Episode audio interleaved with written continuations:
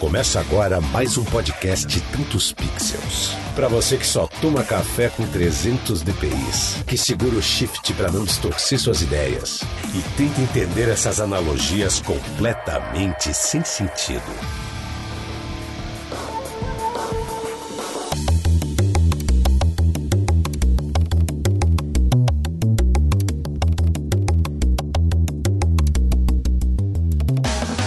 Fala galera, Lucas Aldi aqui para mais um especial do Photoshop Conference, edição 2019. E eu estou extremamente empolgado para trazer esse episódio para vocês por dois motivos. Um é que eu sou um apaixonado por Photoshop e esse é um dos pilares aqui do nosso podcast. E a segunda coisa é que um dos principais motivos de eu iniciar esse podcast foi esse evento. Há mais ou menos um ano atrás eu já estava com o episódio piloto gravado, que é a história do Photoshop, e aí faltando poucos dias pro evento, com o ingresso comprado, pensei, essa é a oportunidade perfeita para eu lançar esse podcast num local onde estão reunidos os maiores apaixonados por essa ferramenta. E o mais interessante, cara, quando a gente fala de Photoshop Conference, você pensa, não, a gente vai falar só da ferramenta, só do software. Mas não, tem muito mais coisas envolvidas nessa imersão criativa que são esses três dias de evento. Para você que ainda não conhece esse evento, não sabe do que se trata, esse é o mais importante evento de Photoshop da América Latina e ele aconteceu há pouco, aí nos dias 27, 28 e 29 de maio, na cidade de Campinas, São Paulo, lá no Teatro do Shopping Iguatemi. Esse é um evento idealizado aí pelo mestre do Photoshop, o Alexandre Kise, que acontece desde 2004. Essa é a 16 edição. Eu participei aí da edição anterior e agora não perco mais nenhum. Parabéns a Lê e a todos envolvidos por esse evento incrível. Então se liga aí que mesmo que você não participou do evento ou que não é exatamente o maior apaixonado por essa ferramenta, você vai ter uma carga de informações criativas, de insights muito legais, porque, meu, é uma reunião de criativos ali, né? Uma reunião de talentos que eu tenho certeza que vai te inspirar, independente do seu segmento, na área de produção de imagens, né? Lógico, na área de criatividade, que é o que a gente traz aqui para você. Nesse episódio eu vou trazer para vocês as novidades e tendências que foram apresentadas lá, além das entrevistas e opiniões da galera que estava presente no evento. Então tá bem legal o conteúdo, aproveita aí. E se você estava lá, participou ou participou de edições anteriores, é só aumentar o volume e relembrar a vibe que foi esse evento. Vamos aí então para um rápido bloco de recados e depois a gente já cai na pauta desse evento.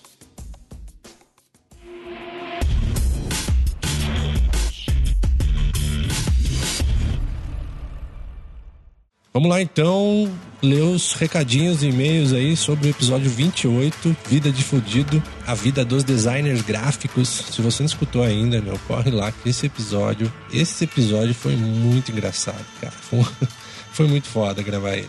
E aí, a galera se identificou demais, cara. A gente recebeu bastante mensagem aí no Instagram, né, no inbox e alguns e-mails aqui também. Um deles foi do Jair M. Pires, que disse o seguinte: Sei muito bem o que é passar essa vida de fudido, morando no interior e trabalhando até altas horas da noite em uma pequena gráfica e papelaria. É preciso criar cartões de visita e layout na mesma hora e adivinhar o que fazer com aquela foto horrível de 150 pixels no Word para ilustrar aquele cartaz do cliente. As fontes que eu mais detesto, que, que eu considero que vocês poderiam incluir aí nessa lista que vocês já falaram, são a Balloon, a Curls e aquela do Jurassic Park. é, concordo, cara. Já usei essa do Jurassic Park aí quando eu tava começando aí a fuçar no Windows. Bom, dei muita risada e aprendi muito com as dicas. Parabéns pelo episódio e pelo podcast. Foi um dos que eu mais curti até agora. Oh, valeu demais aí, Jair. Continua escrevendo aí pra gente e fica ligado nos próximos episódios aí que tem coisa boa demais para vir aí. Outro recadinho aqui do Leandro Bueno, de Pedreira, São Paulo. Ele falou o seguinte: é algo que não muda. Mudam os perrengues que passava em Pedreira em empresas de comunicação visual com os que eu vejo aqui hoje e em outras agências que já passei em Campinas. Imagina em São Paulo como deve ser. Me identifiquei total. Que pra caralho. Vou até ouvir os anteriores. Pô, legal o seu feedback aí, Leandro. Só a gente pra saber como que é a pegada, né, cara? Não é fácil não. E continuamos na busca do designer realizado. Designer que é feliz na sua profissão, que deu certo e conseguiu se posicionar, entendeu? Estamos aguardando essa mensagem aí, galera. Por favor, compartilhe o lado positivo dessa profissão com a gente, porque a gente brincou aqui, né? Toda profissão tem seus perrengues, mas como o nosso brother Kurt falou no episódio, a gente não chegou a esse ponto para poder contar essa história. Então, pode mandar mensagem no próximo episódio que a gente lê aí, mesmo que é do episódio 28, a gente lê no episódio 30. Pode mandar aí que eu tô curioso para saber.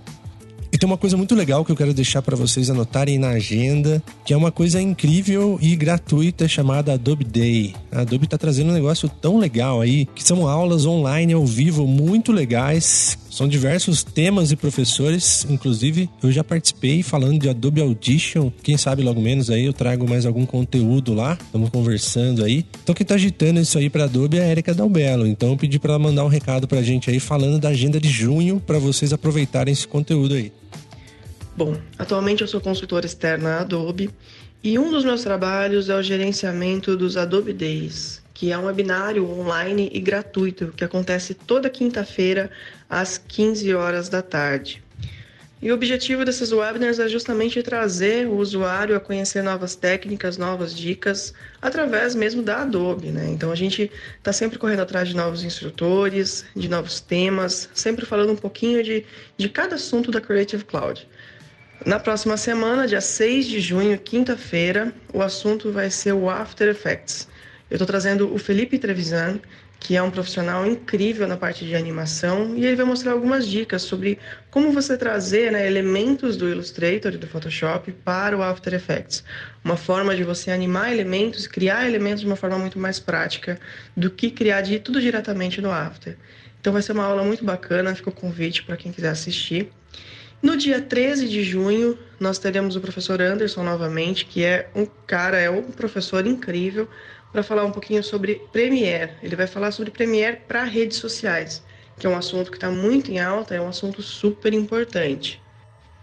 No dia 20 é feriado, então infelizmente nós não teremos um, um Adobe Day, porém no dia 27 a gente encerra o trimestre com o Carlos Stefan. Ele faz parte da Maurício de Souza Produções e vai falar um pouquinho sobre como o Photoshop ajuda o processo dele na parte de ilustração dos quadrinhos. Então também vai ser um tema muito bacana. Em breve a gente vai lançar a agenda do próximo trimestre. Ela está sendo feita, então fica o convite para quem não conhece ainda conferir um pouquinho dos Adobe Days. Lembrando que você pode se comunicar com a gente, opinar sobre os episódios, mandando e-mail para tantospixels@gmail.com. E se você ainda não nos segue no Instagram, segue agora lá @tantospixels, porque a gente está concentrando as nossas comunicações e energias lá com conteúdo muito legal, enquetes, daqui a pouco vai rolar promoções. Então é só seguir lá e ficar ligado também no nosso site aí, tantospixels.com.br que em breve estará totalmente reformulado com muitas novidades. E para fechar esse bloquinho aqui, se você curte o nosso podcast e quer dar uma força, tem duas formas de você dar uma força. A forma que você não põe a mão no bolso, que é indicando para seus brothers, cara. Divulga aí o podcast, se você gostou do episódio, compartilha lá nos seus stories e mostra para o máximo de pessoas que você puder. E a segunda forma, cara, é ser um assinante do Tantos Pixels pelo PicPay. É um aplicativo de pagamento muito louco aí, muito bom. E você pode acessar também pela URL picpay.me barra tantos pixels. Cara, você escolhe lá planinho de 5 ou 10 reais e aí você nos ajuda a continuar de fato produzindo, né? Arcando com esses custos e vai fazer parte do nosso grupo exclusivo no WhatsApp, onde estão muitos dos participantes ali para você ficar sabendo das coisas antes de todo mundo, tirar dúvida com a galera, trocar uma ideia e quem sabe até ser convidado aí para participar de um dos episódios aí. Porque as coisas estão acontecendo dentro do grupo lá, beleza? Então é isso aí, chega de falação, vamos pra pauta que o Photoshop Conference foi foda. Tantos Pixels, sua fonte de conhecimento criativo.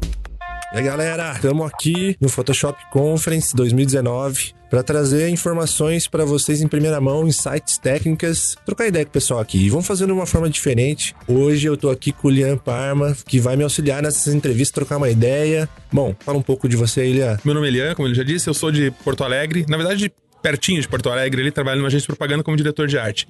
E eu venho aqui, cara, porque isso aqui é um lugar pra gente colher conhecimento, conhecer muita gente legal, fazer um networking que não tem igual. Pra quem teve aqui, a gente vai trazer conteúdos e lembrar do, do que aconteceu. Mesmo quem teve aqui, a gente vai falar de assuntos que não estavam dentro da, da palestra. A gente tá trazendo insights e coisas diferentes que estão surgindo em conversas com o resto da galera, fora do palco. Então vai ser muito bom o conteúdo aqui. Tem uma sensação muito legal quando a gente tá aqui no Photoshop Conference, que é uma vontade que dá, uma inspiração, porque você quer fazer, você quer produzir, você vê que é possível. Isso é muito legal. Você vê um trabalho de altíssimo nível e pessoas assim que têm estruturas ou, ou acesso a coisas muito parecidas que a gente pode utilizar hoje em dia. Os recursos da Adobe estão aí um, e é o mesmo recurso que o pessoal de um grande estúdio utiliza, a mesma técnica, eles estão abrindo ali na nossa frente. E isso é muito, muito legal porque motiva a gente, cara. Eu saio daqui e falo assim, eu quero fazer vários projetos, que já tá na minha cabeça e eu tô voltando com muita energia para pôr em prática tudo isso que eu absorvi aqui. E ano a ano a gente a gente pensa assim, eu vou ter que aprender, vou ter que estudar, eu já sei o suficiente. Não, cara, a gente chega aqui e vê que esses caras que estão nos mostrando esses conteúdos, cada ano que passa, eles estudam e nos trazem conteúdos melhorando as técnicas, avançando, as no... trazendo novidades pra gente que eles também não sabiam ano passado. Então, o negócio é caminhar pra frente sempre, evoluir, estudar. E a gente vê o, o cara que tá hoje aqui no estúdio mostrando um, um trabalho muito grande de um estúdio com, com clientes enormes. E ele conta a trajetória dele. Ele começou que nem a gente, cara. Ele começou, ele teve problema, ele teve dúvida. E agora ele tá mostrando aqui pra gente o trabalho. E é um trabalho que a gente também consegue fazer, é só se dedicar.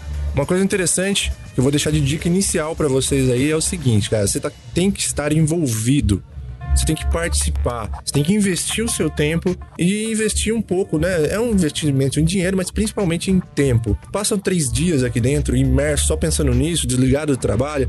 Ninguém vai morrer na hora que você voltar, cara. Tá tudo no lugar. Você tem que. É um tempo que você reserva para investir. Sabe o que é interessante? As conexões que acontecem aqui não é só falar, é network, é legal trocar uma ideia. Você vê exemplos reais de palestrantes que estão ali, estão fazendo o job com o cara que apresentou do lado, o cara que trocou ideia do lado. Ah, eu tô ligado que você faz isso aí, de repente a gente pode fazer alguma coisa junto. E eu vi aqui vários casos desse. Então, uma coisa que eu deixo para vocês também ficarem ligados é o seguinte: pegue o link do pessoal que tá participando aí, que vai estar tá na descrição desse episódio, e aí você segue os caras lá, vê o portfólio deles para também pirar nessa, nesses trabalhos, e aí vocês vão se ligar do que eles estão falando, especialistas de marketing para Instagram, especialistas em 3D, especialistas em Photoshop. Meu, estamos fazendo essa ponte entre os caras que estão aqui e vocês, hein? Aproveita o conteúdo.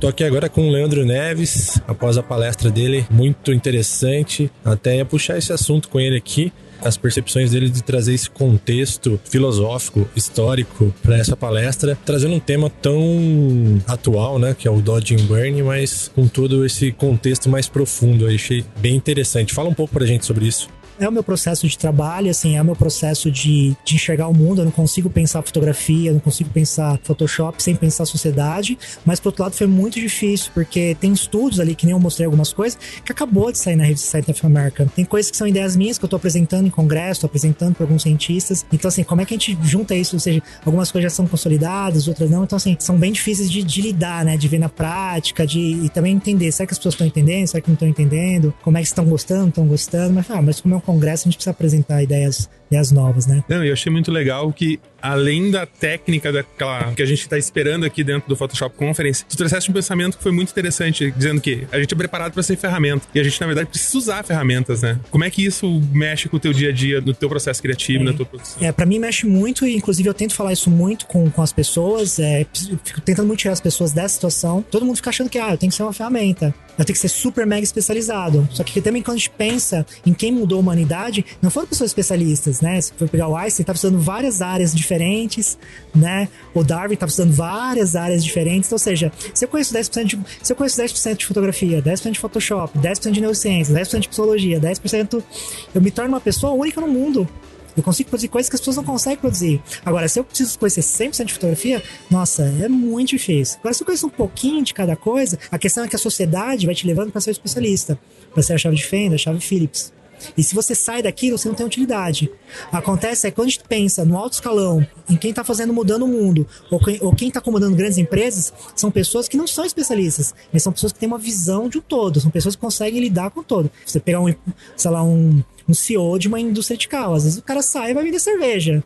Não importa. O cara, o cara não precisa saber como é que monta o carro, ele precisa saber como é que né, você conquista mercados, faz aliança e tudo mais. Até eu escuto muito o pessoal falar sobre identidade, né? Buscar identidade. Quero compor minha identidade e fica limitado apenas na cor, naquele tipo de imagem que hoje é muito famosa dentro de redes sociais como o Instagram, por exemplo, né? Tem uma modinha, um estilo e as pessoas buscam aproximar daquilo e olha quanta coisa interessante pra gente agregar e tornar nosso trabalho único, né? Essa percepção da luz, essa percepção de formas, direcionamento do olhar. Eu achei isso muito, muito legal trazer isso. É, pois é. E inclusive assim, identidade são, são várias questões, né? Identidade é como você trabalha com seu cliente, né? Como é que você enxerga o mundo. Por isso que eu foco muito nisso isso. Porque se você só, só entender a ferramenta, você não, você não vai conseguir, assim, você produz, mas você vai produzir coisas iguais a todo mundo. E o mais bacana é, se você foca em identidades, é só você que produz aquilo.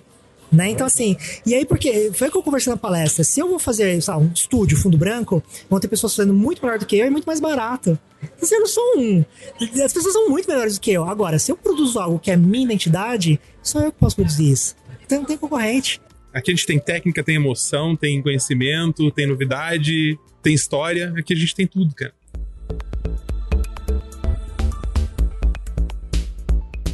Então, galera, estamos aqui com o Erickson Monteiro. Ele falou sobre marketing para Instagram, que é um assunto muito interessante para todos nós. Tenho certeza que vocês vão aproveitar muito algumas dicas que eu vou tentar extrair dele aqui. Fala um pouco aí, Erickson, do, do seu trabalho, cara, do, do, tema da sua palestra, hein? Oi, gente, tudo bom? Aqui é o Erickson, prazer imenso pelo convite. É, hoje falamos muito sobre Instagram, né? Como trabalhar um pouco mais a estratégia do Instagram para que ela gere muito mais resultado. E hoje é um ponto fundamental porque o Instagram hoje é a rede social que mais cresce no mundo, né? Hoje ela cresce o dobro do Facebook por semestre. E hoje o Instagram, ele já domina 65 milhões de usuários no Brasil. E no Brasil, 98% das pessoas que têm acesso à internet usam pelo celular. Ou seja, o Instagram tem um potencial muito grande de crescimento ainda, já que quase que 100% do usuário que tem acesso à internet no Brasil usa mobile. E o Instagram é uma rede social especialista no mobile. Então, por isso que nós que atuamos com negócio, com business, precisamos visualizar muito mais o Instagram para que gere essa venda, porque ele é uma rede social que tem um futuro brilhante para crescer mais e mais. E toda semana tem uma novidade, uma ferramenta nova, um novo recurso. Então o Instagram ele busca cada vez mais se aperfeiçoar. E todo esse aperfeiçoamento é muito ligado ao conteúdo, né? Como você melhorar mais a sua entrega de conteúdo. Por isso que o Instagram precisa da sua atenção e nesse podcast aqui eu acho que vou tentar te ajudar o máximo que eu puder para gerar mais resultado. O que, que você pode deixar de dica pra galera, essa importância, a relevância dos stories nesse momento que a gente tá passando aqui em 2019, Instagram e tal? Hoje o Stories, ele é basicamente a principal fonte de conteúdo no Instagram. Então se você só usa o feed para gerar conteúdo no Instagram, você usa apenas 30% do potencial do Instagram. Então quando eu penso em Stories, eu penso em real time. Você pode trabalhar os bastidores. Se você é fotógrafo, você vai fazer um ensaio agora em tal local específico. Conta um pouco da trajetória até esse ensaio, conta um pouco de storytelling, né? Constrói uma história por trás do teu trabalho. Isso gera um engajamento incrível, porque as pessoas elas querem conversar com pessoas.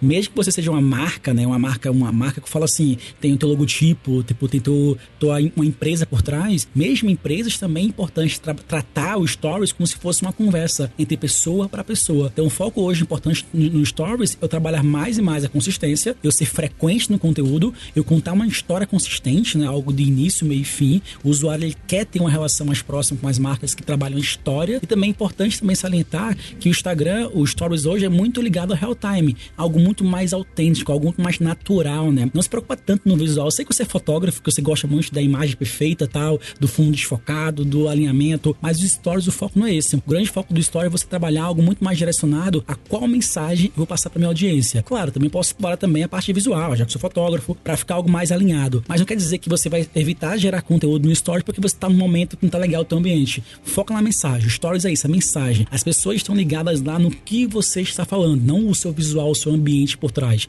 Então é uma mesclagem muito importante importante você entender que o Stories hoje é o, é o local importante de profundidade. Enquanto o feed hoje pode ser um portfólio, ele pode ser um momento para você ter a tua vitrine, o teu cartão de visita, o Stories ele gera a intimidade. Enquanto o feed eu chamo atenção, no Stories eu aprofundo a relação entre mim e o meu seguidor, que pode um dia ser o meu cliente. Legal, cara. Você trouxe uma informação que eu achei bem interessante, até contraditória do que a gente vê por aí na internet. Até legal porque tem informações que ficam desatualizadas e a, a galera acaba se deparando com elas, por exemplo, da hashtag, né? Então eu já vi muito site falando de colocar até 30, até 25 uhum. hashtags. Aí você tava batendo o martelo, não, vamos trabalhar com cinco hashtags. Comenta um pouco sobre isso, achei bem interessante. Então, um ponto importante, trabalharmos a hashtag de sem menos quantidade. Qual é o objetivo de usar a hashtag no, no meu post? É eu conseguir ter alcance, ter engajamento de pessoas que vão encontrar o meu conteúdo através da hashtag. Quando eu uso muitas hashtags, eu vou dividir essa minha audiência entre as hashtags. Então, se eu coloco cinco hashtags, eu vou dividir a minha audiência naquelas cinco hashtags. Ou seja, eu tenho uma chance muito maior da minha imagem aparecer um destaque daquela hashtag. Então, sempre que você for gerar um conteúdo e pôr as hashtags, observa lá na parte de informações, tem um, um gráficozinho de métrica, onde ele te fala quantas pessoas você impactou usando aquelas hashtags, para você entender quais são as hashtags que mais geram esse impacto, né? Então, por exemplo, hoje, no meu post, que eu gero meu conteúdo de marca digital, eu uso muito a hashtag rede social e mídia social. Sempre que eu gero conteúdo, eu entro no destaque delas porque eu gero menos hashtags, mas hashtags mais direcionadas ao meu conteúdo. Mesmo sendo hashtags mais abrangentes, quando eu gero engajamento no meu perfil, no meu alcance orgânico, no meu feed, naturalmente eu direciono esse aumento para hashtags. Ele gera um viral a longo prazo. Aparece no Explorar na hashtag e assim por diante. Então foque em trabalhar menos hashtags, mas hashtags mais estratégicas, para que sua marca apareça mais e mais nas hashtags selecionadas na aba de destaque da hashtag. Pô, eu achei muito legal a, o teu conteúdo, que tu deixou muito claro a importância de construir relevância do conteúdo, né? Uhum. Que não é gerar qualquer conteúdo, é gerar um conteúdo que tem alguma relevância, tem importância. Essa estratégia das hashtags só vem a ratificar isso. E eu achei muito interessante também a questão do planejamento de conteúdo, que isso é uma coisa que, como trabalhando numa agência que tem um cliente, de repente, que a gente trabalhar junto com a questão da rede social, daí quando a rede social às vezes é operada dentro do cliente, a gente tem que, gerar, tem que, tem que dar conteúdo para ele poder gerar os posts. E esse planejamento, essa maneira que tu mostraste de planejar é muito interessante. Como é que funciona isso? Porque hoje a gente vê, às vezes, as redes sociais. O Instagram, a gente pensa primeiro na rede pessoal, né? Instagram que é uma pessoa mostrando fotos do dia a dia e coisa. E é legal essa coisa, como tu separar o que é a pessoa do que é a empresa dentro do Instagram e como esse planejamento pode ajudar a empresa a se aproximar do público, né? Mesmo que eu use o Instagram para o meu uso da minha imagem, ah, eu sou fotógrafo, eu uso o Instagram arroba João Pedro Fotógrafo. Uhum. Mesmo assim, eu posso também usar imagens pessoais minhas porque é legal, porque eu gero algo mais humanizado. Mas todo conteúdo precisa ter um planejamento. Tem que ter um objetivo. Ah, vou criar um conteúdo onde eu posto minha, eu na praia. Mas por quê? Por qual sentido aquele conteúdo vai ter relevância para o teu negócio. Então, até um post com a família é importante, que isso pode ser ligado à tua persona. Teu público-alvo são pessoas mais velhas, que são de familiares, que têm filhos. Quando tu posta uma foto com teu filho no teu Instagram, você remete à persona familiar que te segue. Então, por isso é importante pensar um pouco mais também quem é a minha audiência. A minha audiência são pessoas mais jovens, que namoram ou são casadas. Então, se eu pôr fotos de casal com minha esposa, meu namorado no meu Instagram, posso ser também que gere relevância, gere mais proximidade. Quando alguém segue uma pessoa no Instagram, ela segue porque ela tem uma identificação com ela. Então, quando eu gero conteúdo pessoal também é importante, mas não só isso, né? Tem que ser uma mesclagem importante, mas que toda mesclagem seja ligada ao meu planejamento e conteúdo. Então, tudo é importante, entender. É, aquele meu conteúdo A, meu conteúdo B, ele influencia algo relacionado a uma solução de problema? Ele trata uma, alguma transformação do meu cliente? Qual, por que ele existe? Ah, para gerar comentários, para ter mais likes, para que a longo prazo eu engaje minha base, possa usar esse grupo para fazer remarketing? Então, por que aquele conteúdo existe? Tudo isso é importante para que a longo prazo eu gere uma maior densidade na criação da minha audiência. Aproveitando para fechar, vamos fazer uma pergunta final para ele aí, um assunto polêmico, que é o seguinte, né? O Instagram, eu já vi notícias aí que ele tá testando aí a, a remoção dos likes, uhum. né? De algumas mudanças drásticas, assim. E hoje eu vejo muito dos tais grupos de engajamento, né? Uhum. E o pessoal fica lá, curte a foto um do outro, salva, para realmente quebrar esse algoritmo de alguma forma e ter uma melhor relevância. Sim. Você acha que isso faz sentido? Se isso vale a pena? Qual é a sua opinião sobre esses grupos de engajamento? Então, eu já participei como tinha um Instagram de viagem, onde eu fazia a famosa troca, troca de likes, né? E também troca de comentários. E eu tinha, a gente tinha muito likes, muitos comentários, mas era muito limitado às pessoas. Quando só as mesmas pessoas comentam e as mesmas curtem, o Instagram ele subentende que o teu perfil ele é relevante só para aquelas pessoas. Então é legal, você vai ter like e tal, vai ter tipo uma, uma métrica de vaidade, mas o teu foco não é esse. O teu foco não é você ter like do teu amigo não é do teu companheiro que te segue e tem uma troca de like. O teu foco é você ter like de clientes. Então, por isso que isso se limita muito ao teu algoritmo. Isso atrapalha atrapalha mais do que ajuda, tá? Então você tem uma, uma meta de vaidade e acaba que você fica muito limitado àquela audiência. Então eu percebi isso, que eu achava que isso era legal, que ia aumentar meu engajamento, mas na verdade mesmo, eu só aumentei engajamento de pessoas que me conheciam. Aí acaba que a longo prazo não fica viável, né? O algoritmo ele fica afetado, né? Você só conversa com pessoas que realmente já te conhecem, que é próximo a você. Teu foco não é esse, teu foco é você expandir, é escalar. Rede social é escala, você escalar para mais pessoas te conhecerem. Então por isso que evitem usar esses grupos, porque ele é uma métrica muito mais de vaidade do que de resultado.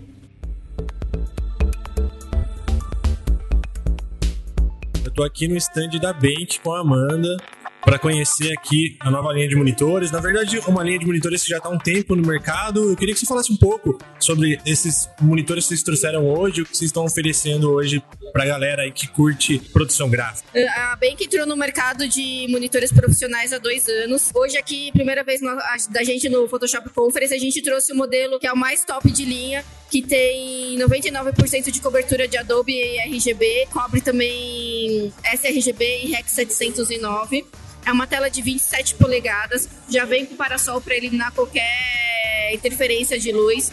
Tem um controlezinho para você ter um acesso fácil ao menu e modo de imagens específicos. Em vez de você ficar processando a imagem para saber como ela fica em preto e branco, você aperta o botãozinho, você já consegue ver como ela fica. A gente trouxe também um modelo intermediário, o PD2700PT, tem a mesma resolução 2K, a mesma profundidade de cores com 10 bits. Ele muda um pouquinho os modos de imagem. Ao invés de preto e branco, tem o modo Dual View, que permite dois modos de cores ao mesmo tempo. Tem o modo animação, a tela dos dois é IPS, cobertura 100% em todo o ângulo de visão. Tem alguma coisa que você pode adiantar e que a Bank está trazendo de novidades, de repente projetos novos? Esse ano a gente lançou um monitor de 4K para edição de vídeo, tá ali na Adobe ele é 4K HDR. Então, para quem faz trabalho para produção, produtoras, hoje já o mercado exige que seja 4K. E tendo HDR, ele oferece uma qualidade muito melhor de imagem. Eu acho interessante essa questão da Bank estar tá mais forte no Brasil, mais presente no nosso mercado, porque até um tempo atrás a gente estava bem limitado de monitores e monitores dessa, dessa qualidade, né, desse nível de recursos, era só marcas como o EIZO e marcas muito, muito mais caras então são opções muito boas para quem está procurando um nível acima ali do mercado, né? Isso. É, antes da gente lançar essa linha aqui no Brasil, as pessoas tinham o ASIC que tinha que vir de fora com preço super alto. Normalmente usam toda a linha da Apple que é muito boa, mas tem toda uma limitação para o profissionalismo, o excesso de brilho que a causa, causa fadiga ocular, cansa um pouquinho mais. E aí a gente trouxe um equipamento para melhorar a produtividade, para melhorar o dia a dia de quem trabalha na frente do monitor tratando imagem ou fazendo produção gráfica. Todos esses monitores são de tela fosca, correto? Isso, o que, que pode beneficiar esse lance da tela fosca? A, a tela fosca, ela permite que você se canse menos, né? Então você não tem nenhuma interferência de luz. Quando eu falo cansar menos, é porque o brilho ele reflete a sua imagem, ou seja, o seu cérebro está processando a imagem que você está vendo mais o seu reflexo. A tela fosca não acontece isso, além da uniformidade de imagem. A gente também tem as tecnologias iCare, que é flicker free. Se você pegar o celular, tirar uma foto da tela, você não vai ver os hertz passando. Então isso também causa fadiga ocular. A gente tem a tecnologia Low Blue Light, filtra luz azul que todos os monitores, televisores emitem, diminuindo também a fadiga ocular. São todos uns cu cuidados para quem realmente trabalha ali diariamente e passa muito tempo na frente do monitor.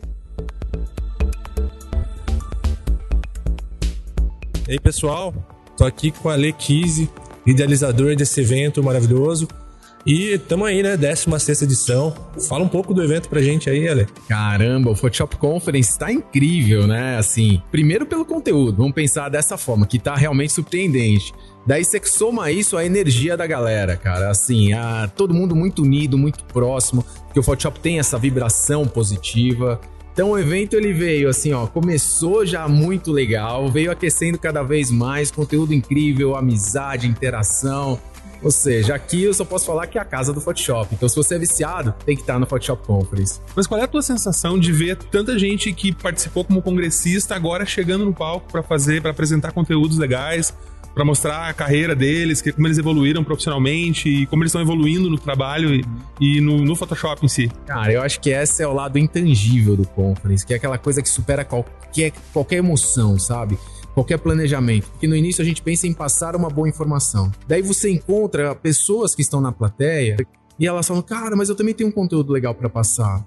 E quando eu penso nisso, eu penso muito numa outra questão que é a doação. Quando alguém fala assim, eu gostaria de estar no palco, ela decidiu doar o conhecimento dela e subir lá e compartilhar com outras pessoas qual é a maneira de eles trabalharem, a visão que eles têm em cima do trabalho. Então eu acho que, cara, isso me traz uma alegria, uma felicidade. Como ontem a gente viu na Adrenalina, né, o depoimento do Caio, que foi, pô, emocionante no final. Então, esse eu falo que assim, isso é Photoshop, isso é Photoshop. Uma coisa que eu perguntei para outros palestrantes aqui, que eu até vou abordar com você, em relação ao 3D, né? O 3D cada vez mais presente, uhum. cada vez maior dentro do processo do pessoal que tem feito projetos grandes como o Rock in Rio. Meu, será que é tendência isso? O que, que você tem a dizer em relação a essa, essa onda forte do 3D?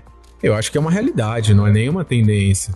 Você vê o próprio Photoshop evoluindo muito forte você vê o Dimension sendo colocado, você vê a Adobe adquirindo novas tecnologias para justamente agregar dentro dessa área. Agora, eu acho que talvez o maior receio ou um medo que pode existir é: ah, então agora tudo é 3D? Não, não é por aí. Existe uma nova tecnologia que está chegando dentro do nosso mercado e essa tecnologia ela vai agregar valor com o que já existe, com as formações que nós temos. Porém, alguns outros meios não vão mudar. Por exemplo, que nem eu não vejo hoje uma fotografia de moda sendo substituída completamente pelo 3D, até pela velocidade que você tem hoje de pegar uma modelo, vestir, com recursos como a gente tem na área de fast fashion. Por exemplo, ah, vou fazer a criação de textura para estampas, que é uma outra área forte, ou para pisos, ou mesmo na publicidade, muitas vezes um estilo, dependendo do que você precisa. Cara, você faz o produto muito rápido. Então, assim, o 3D tem a versatilidade de você poder fazer os vários ângulos tudo mais, mas ele tem a aplicação dele. Então, do mesmo jeito que a gente já escutou algumas histórias no passado de ah, o rádio vai matar, a televisão vai matar com o rádio, e daí vai matar o jornal, que daí a internet veio e vai matar com não sei quem, que vai matar com o livro, que vai matar com isso. Toda vez que chega uma nova tecnologia e essa tecnologia tem um impacto forte, às vezes a gente tem uma visão mais radical do tipo, ah, essa vai acabar com a outra. E no final o que acontece? Existe um primeiro boom, que é justamente essa repercussão inicial, mas depois vem a acomodação, aonde existe o entrosamento e o trabalho conjunto. O legal é que eu percebi o 3D como uma ferramenta adicional, né, para ganho de produtividade, como foi abordado no projeto do Jean do Rock in Rio, o Photoshop sempre presente e otimizando também o 3D, porque muitas vezes ao invés de ele usar toda a ferramenta, o mecanismo de render, coisas pesadas, eles têm um recurso de trabalhar, né, nessa sinergia com o Photoshop para fazer muitas vezes texturas, refinamentos ou coisas que podem ser feitas nos dois ambientes, Exato. mas é utilizado de uma forma bem, bem natural assim por eles. E até se você pensar, o Photoshop está presente em duas etapas fundamentais: o início, concepção de texturas, materiais, tudo mais. Daí vai o 3D, faz todo o mockup, toda a montagem depois volta para o Photoshop para fazer a lapidação e ambientação. Então a integração entre as diversas tecnologias e os diversos softwares presentes nesse fluxo acaba sendo perfeita. O 3D é uma oportunidade para quem quiser estudar, ampliar os conhecimentos. É um mercado muito interessante para quem quer desbravar mais por esse lado ou até partir de um caminho natural, que nem a história mesmo do Cássio, do Jean, que veio de ilustração, veio de, das coisas mais tradicionais, até cair em 3D, até vídeo, animação e tal. É, e é muito interessante porque eu trabalho como diretor de arte. Uhum. Eu olhando o que está acontecendo ao meu redor, eu vejo como o 3D pode facilitar o meu fluxo de trabalho porque eu preciso hoje, se eu preciso fazer uma composição, eu vou procurar assets daqui, dali, coisa. Eu posso muitas vezes modelar alguma coisa e rapidamente, através das ferramentas agora que a Adobe te oferece, ter uma qualidade muito boa para fazer um layout que vai, vai, vai ser muito mais preciso, o cliente vai entender melhor o meu layout, porque eu vou conseguir fazer do jeito que eu pensei, e depois isso vai ser reproduzível numa, numa foto, ou fazendo um 3D mais apurado, alguma coisa. Isso é legal. Então, tem espaço, eu acho, pra gente aprender um pouquinho de 3D para agilizar o seu fluxo. O meu próprio fluxo de trabalho eu vou aprender, mas tem espaço para profissionais que trabalhem com 3D, porque a gente vai precisar disso. A gente vai precisar de 3D em várias etapas agora do processo, como complementar, para que nem a gente é uma palavra que a gente ouve muito aqui, para agregar valor ao trabalho que a gente vai terminar no Photoshop e entregar para o nosso cliente cliente. Não. Perfeito, a concepção é incrível. Justamente, se a gente pensar, antigamente 3D era uma coisa assim, nossa, 3D. Hoje, com Dimension, ele é acessível. Hoje, com uma interface dentro do Photoshop, ele é mais acessível. E daí você fala, cara, e além de ser acessível, que está disponível, ele entrega uma ótima qualidade. Então é legal porque nossa ferramenta do dia a dia, ela ganhou força. Por consequência, a gente ganhou junto.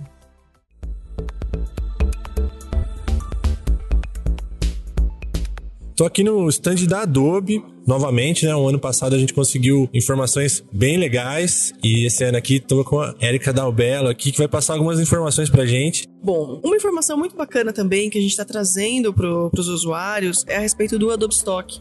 Né, o Adobe Stock que hoje é o banco de imagens da Adobe, ou melhor, é um banco de ativos, né? Então, hoje em dia a gente não fala mais como banco de imagens, porque ele é um banco muito completo. Hoje ele conta com mais de 140 milhões de itens. Então a gente tem vídeo, 3D, é, imagens, tanto para na categoria premium quanto na categoria padrão. Enfim, é muito, muito conteúdo, conteúdo de alta qualidade. E o legal, a Adobe, além de fornecer os ativos para quem precisa desse conteúdo, a Adobe também está chamando por colaboradores. Ou seja, além de tudo, você também pode vender os seus assets para a Adobe. Então isso é muito legal porque isso gira todo o envolvimento né, do usuário com a Adobe. E o que, que é legal? O Adobe Stock hoje existe até um estudo, a gente pode deixar o link na descrição, que ele mostra que os usuários que usam o Adobe Stock eles são 10 vezes mais rápidos do que utilizando outros bancos de imagem.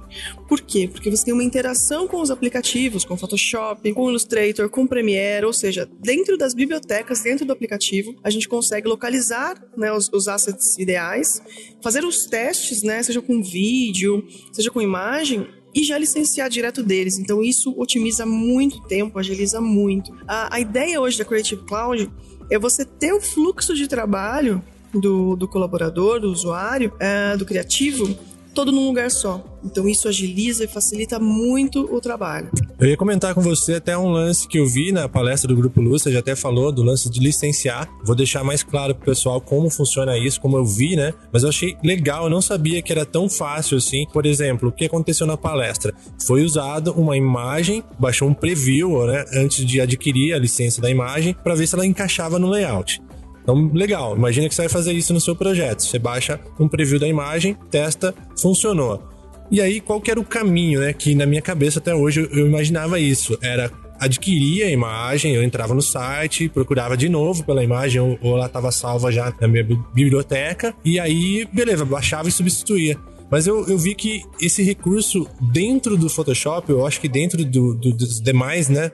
Illustrator e tal, um botão direito na imagem, licenciar imagem e automaticamente a imagem é substituída ali dentro do projeto, ganhando uma, um tempo ali na produção enorme. Exatamente, ganha muito tempo. Até no estudo, a comparação é de segundos a minutos, ou seja, é um tempo muito grande, a otimização muito grande.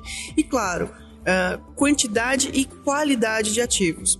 Fora isso, as comissões para quem vende vídeos é muito bacana. Recomendo vocês entrarem no site, conhecer um pouquinho mais. E além do mais, se você tiver mais dúvidas sobre a colaboração de ativos né, do, da Adobe Stock, eu tenho uma parceria com a Adobe Stock Brasil, onde eu faço lives sobre esses recursos para quem quer ser um colaborador direto do Facebook. Então também é, a gente pode deixar o link para quem quiser conhecer um pouquinho mais sobre como gerar esses, esses assets. E é bacana porque a gente pode começar mesmo com ativos que a gente tem em casa no HD. Né? Acredito que todo mundo tenha recursos bacanas, seja de celular, então hoje em dia com celular com uma boa luminosidade a gente consegue produzir um material muito bacana. Então acho que vale a pena essa interação, né, tanto com com quando a gente precisa de um asset, né, esse, essa biblioteca fantástica. Além de tudo, o Adobe Stock também tem a forma de localizar os seus assets muito prática, ou seja, existem filtros, né, ele tem a tecnologia do Adobe Sensei dentro dele, que consegue te dizer se uma foto tem espaço para texto, se uma foto tem um aspecto de cor, né, sem precisar inserir as tags. Então isso também é outra coisa que otimiza muito. Então vale a pena, confiram, confiram os links, né, para assistir o, as videoaulas com mais dicas do Adobe Stock. Mas aproveitando que a gente está falando de novidades, eu quero que você traga aí uma coisa em primeira mão pra gente, que a Adobe tá aprontando aí, que você pode contar que ninguém tá sabendo ainda. Bom, uma coisa muito bacana que a gente vai ter em breve, que a Adobe já tem comentado, vai ser o Photoshop no iPad. Então, isso é sensacional, isso é incrível, porque hoje em dia nós temos versões para iPad, versões para celular. Né? A gente tem já o Lightroom, que é o. Uh, tem a versão do Lightroom, tanto o Classic, que é para o computador apenas, né? Para o fotógrafo profissional, que tem mais recursos. E tem também o Lightroom para celular, para tablet e para computador, né? Então, o mesmo Lightroom, você tem o trabalho da nuvem, né? E você consegue trabalhar entre esses dispositivos rapidamente, facilmente, o que é muito bacana. Temos o Premiere Rush, que é o primeiro editor de vídeo para celular, né, multiplataforma, onde a gente consegue continuar o processo nos três, nos três dispositivos, né, seja tablet, uh, celular ou computador, que é muito legal também. É uma versão reduzida do Premiere, realmente facilitada. A, a Adobe te, traz muitos tutoriais, então hoje em dia você entra no aplicativo a primeira vez, você já tem muitas instruções. Instru você entra no aplicativo a primeira vez, você tem muitas instruções, né? Então isso é muito bacana também. E agora a Adobe promete para 2019 essa super novidade que é o Photoshop que a gente conhece no computador, com camadas, com modos de mesclagem, com efeitos no iPad também. Então isso acho que é a grande promessa da Adobe agora para 2019. E é isso, eu acho que nas mídias sociais a gente sempre apresenta todas as novidades, né, ficar de olho, pedir para seguir as mídias para não perder nenhuma novidade, nenhuma atualização.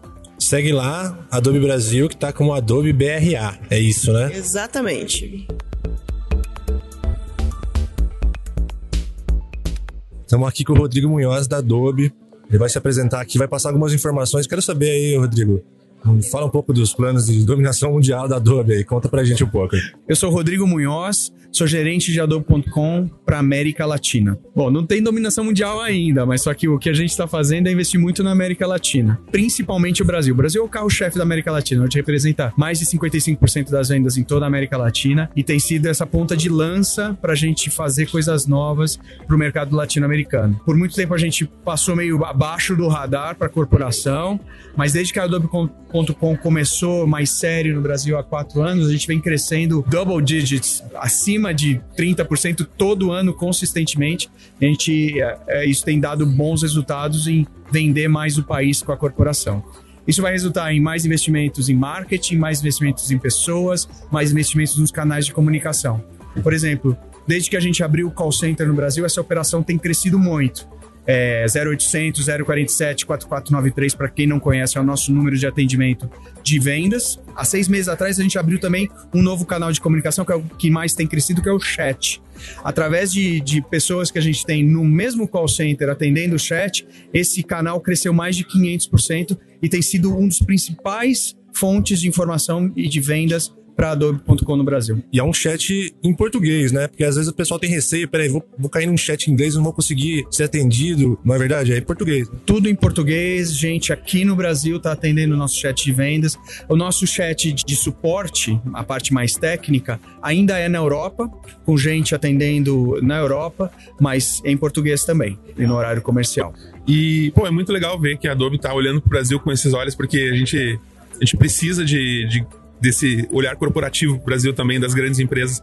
E eu vou, eu vou dizer, eu tive uma experiência muito boa com o atendimento 0800 da Adobe, porque eu precisei de, de, alguma, de algum apoio lá, procurei tanto o atendimento do, do 0800 técnico, que não é no Brasil, mas é atendido em português, e o pessoal é muito atencioso, atende super bem, quanto o pessoal daqui que mostrou uma agilidade impressionante e uma coisa que a gente não é acostumado a ver aqui, onde o cara te diz, não, eu vou entrar em contato contigo e em seguida. O cara entra em contato contigo em seguida, te manda o um e-mail, te dá o feedback, te responde, te e realmente acompanha o teu, o teu caso de perto ali e te ajuda a resolver a questão que tu tá precisando resolver. E como é que isso está ajudando vocês a entender o aumento da base de clientes dentro da, daqui do Brasil, principalmente. Vocês estão percebendo, através dessa, dessa proximidade do 0800, que a base de vocês está ficando mais sólida? É, com certeza. É muito bom. Primeiro, eu receber elogio pro pessoal de atendimento. A gente tem investido muito tempo e muito recurso em ter uma equipe bem preparada para atender o nosso cliente. Então, eu fico feliz de estar tá ouvindo feedback positivo. E eu tenho ouvido feedback positivo também das redes sociais, através de gravação de, de, de ligações de, de suporte.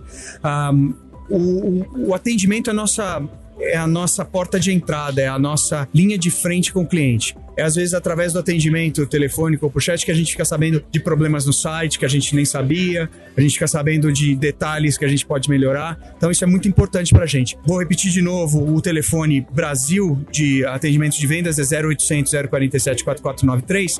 Esse pessoal tá lá para receber feedback também. Então se tiver feedback, chega na gente, eu posso garantir isso que a gente está fechando esse, esse loop de feedback. Uh, a outra coisa que eu queria falar é que o site está melhorando também, muito com base no feedback que a gente está recebendo. Então hoje tem mais informação no site, tem mais conteúdo no site e a gente está trabalhando também para tornar a nossa presença no Brasil e em toda a América Latina espanhola, eh, que de língua espanhola também, eh, para ter mais conteúdo local, tanto de suporte como de marketing e vendas. Então isso eu acho que vai ajudar também nossa comunicação local. Eu acho isso muito importante, porque pensa só, uma, um estúdio, uma produtora que se baseia na estrutura da Adobe, né? Então ele não pode ficar sem aquilo rodando 100%. Então, de repente tem uma, uma renovação, um problema de cartão, alguma coisa, e esse suporte faz toda a diferença. Então, se, se a gente não tem esse suporte próximo e rápido, dá um certo receio. Eu já vi pessoas com receio não, mas eu vou ficar inativo ali, eu tô ferrado, né? vou parar um dia de trampo. E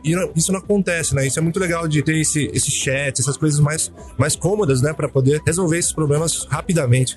É, convenhamos, problemas acontecem, dúvidas existem e a gente tem desafios sempre no dia a dia. Então, ter a Adobe mais próxima eu sei que dá mais segurança. E eu acho que uma coisa que a gente tem ouvido muito também é que os produtos da Adobe estão mais acessíveis. Eu acho que através da assinatura Creator Cloud, os preços estão mais uh, acessíveis para o nosso cliente médio. A gente está alcançando através de programas como o programa educacional, como o programa de fotografia, price points, uh, preços mais baixos e mais acessíveis ainda, uma nova audiência. E através do nosso marketing, a gente está chegando na frente de gente que pode não conhecer Adobe, ou que está começando, ou que está aprendendo, ou que ainda usava alguma coisa pirateada e hoje vê que talvez não precise fazer isso, porque está super acessível e cabe dentro do orçamento de qualquer pequena empresa.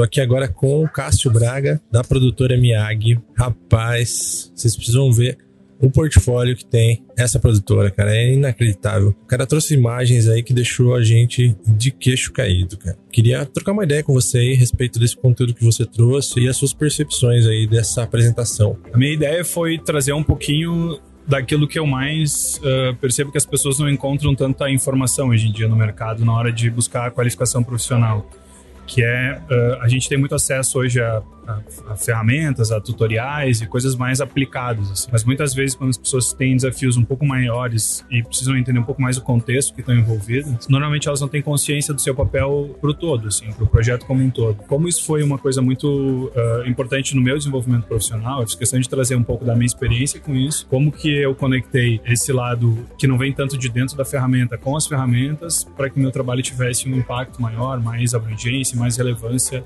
nos meus clientes, nos problemas que eu estava resolvendo no dia a dia.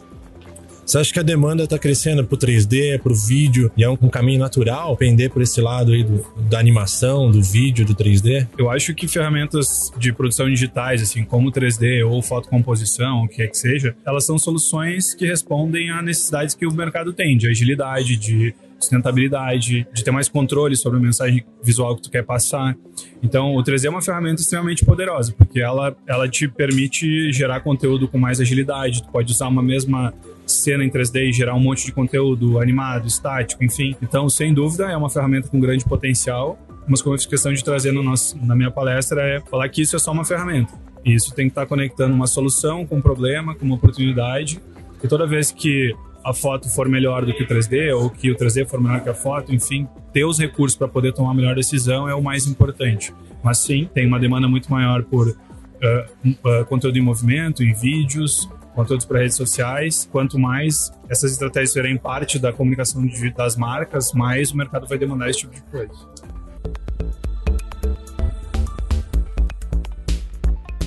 Cara, estamos aqui com o Rodrigo de Magalhães. É de Magalhães, né, de cara? Magalhães. Porque às vezes eu falo Rodrigo Magalhães. Eu diferente, aí eu pus esse D Magalhães, aí vai ficar diferente do que todo mundo faz. Tem numerologia aí, deve ter numerologia aí no meio. É, então, eu queria trocar uma ideia com você sobre o tema que você trouxe com foco em criatividade, né? Esse lance de ir além. Às vezes a gente se acomoda naquilo lá, vou entregar, acho que tá bom já, mas aí você tem tantas possibilidades para explorar. Fala um pouco dessa, desse lance do ir além criativo aí. Cara, é assim, ó, eu percebo, quanto mais eu conheço de Photoshop, mais eu percebo que eu posso conhecer todo do Photoshop, assim, tudo, 100% do software, e eu percebo que eu preciso conhecer, além de tudo isso, o que está por fora do software, aquilo que é a criatividade, aquilo que é aquilo que a gente se inspira, a, a, informação, a instrução. Então, assim, o Photoshop é realmente uma ferramenta incrível. Só que quanto mais eu conheço Photoshop, mais eu entendo que eu preciso entender daquilo que está fora do Photoshop aquilo que, que permeia o Photoshop de uma certa forma. Então, assim, a criatividade é isso, cara. É você vir trazendo coisas de fora para usar a ferramenta como ferramenta e não como fim. Ela é meio. Ela é parte do processo, ela não é o fim do processo. É isso que eu acredito. Eu notei uma coisa durante a tua apresentação que tu falou da tua. Da, tu tá trabalhando na ah, foto de casamento, mas uma pegada mais louca, diferente, uma, achando um nicho de mercado. Tu também assume uma grande responsabilidade com isso, né, cara? Com de entregar pro pessoal que acredita nessa tua loucura um material que, que realmente seja legal e tudo. Como é que tu te cobra em relação a isso, assim? Como é que tu te, te coloca limites quando tu vai fazer uma loucuragem, assim, pra um projeto, pra um casamento, alguma coisa? Eu acho que é, é, é igual quando a gente tá começando a namorar, que a gente vai propondo as coisas pra mulher e quando ela vai aceitando, a gente vai fazendo. Eu acho que é mais ou menos essa a ideia, assim. Porque, cara, eu já tive problema inverso, de cliente me cobrar loucura. Falar assim, ah, mas você fez um casamento, parecia tão. É, aí depois que ela vê as fotos, que ela vai entender a loucura de verdade, assim. Porque às vezes nem parece que eu tô fazendo uma loucura, né? Um exemplo que eu gosto muito de usar é eu fotografo muito em freelancing, né? Pra uma pessoa que trabalha em estúdio falar, meu, esse cara é doente trabalhar em freelancing?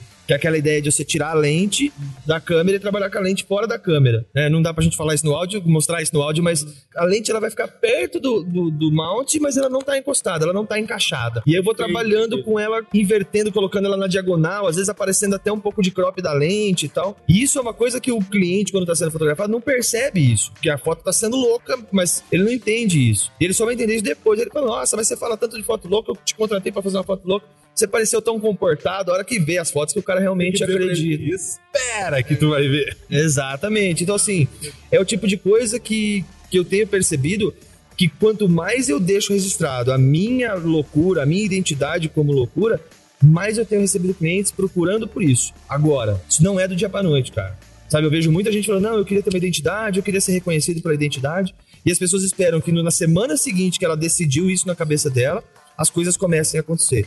Eu costumo dizer que isso demorou cerca de um ano e meio, dois anos para ser, ser fixado. A identidade não é a gente que se coloca. Quem coloca a identidade da gente são os outros percebendo o nosso trabalho, né? É muito louco. Outro dia, um, um, um seguidor do Instagram falou assim: Cara, eu adoro os seus tons terrosos do seu Instagram. Eu juro pra você que eu fui abrir meu Instagram e olhar. E aí eu percebi que tinha, nossa, realmente, é isso que você falou, Lian, porque eu percebi isso depois que o cara me apontou. Então aí eu falei, nossa, realmente, cara, tem uma, tem uma coisa terrosa aqui mesmo que eu não tinha percebido, que eu não tinha entendido. Mas tem uma série de qualidades que são subconscientes nossa, que a gente fica imprimindo nos nossos trabalhos, cara, que às vezes não, não tá ali tão intencional e vai acontecendo, cara. Isso é, isso é legal pra caramba. Vai chamar a atenção daquele que tá vendo o meu trabalho a partir daquilo que eu falei na palestra, das experiências anteriores que ele teve um dia na vida dele. Então, assim, para ele um dia aquilo foi importante por algum motivo e a gente não faz ideia de qual seja.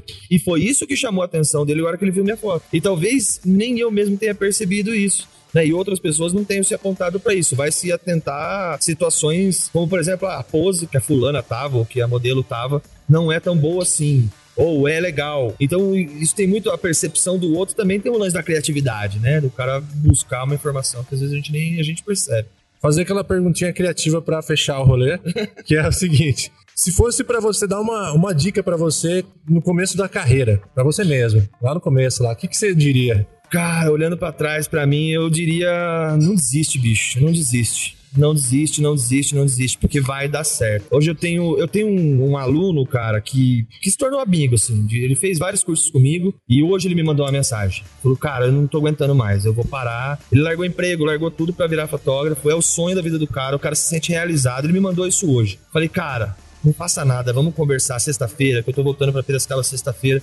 Vamos sentar e tomar um café. Se eu pudesse olhar pra trás, eu falaria, cara, só uma coisa, não desiste e persiste na sua ideia, no seu ideal. Busque o seu ideal e persista nisso. Também não fica viajando e querendo mudar de, de ideia a cada momento, assim. Persista naquela sua ideia e fixa naquilo. Não, surta também, porque é complicado. Mas eu, olhando pra mim lá no começo, eu diria, vai dar tudo certo, fica tranquilo.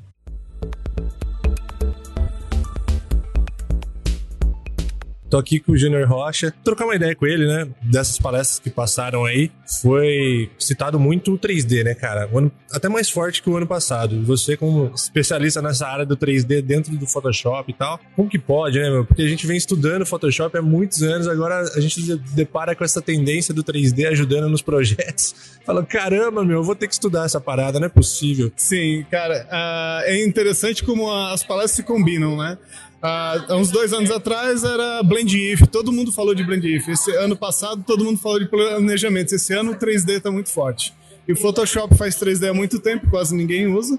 E é uma ferramenta que eu quero mostrar como que você pode crescer e entrar nessa área já. O Dimension, que tá aí forte, vindo com novidades. E, cara, e a gente percebe que se a pessoa não entrar no 3D agora, cara, ela vai ficar com deficiência no futuro, porque o 3D tá cada vez mais ali, os nossos equipamentos estão ficando cada vez mais capazes de criar 3D, não é tão pesado quanto antigamente.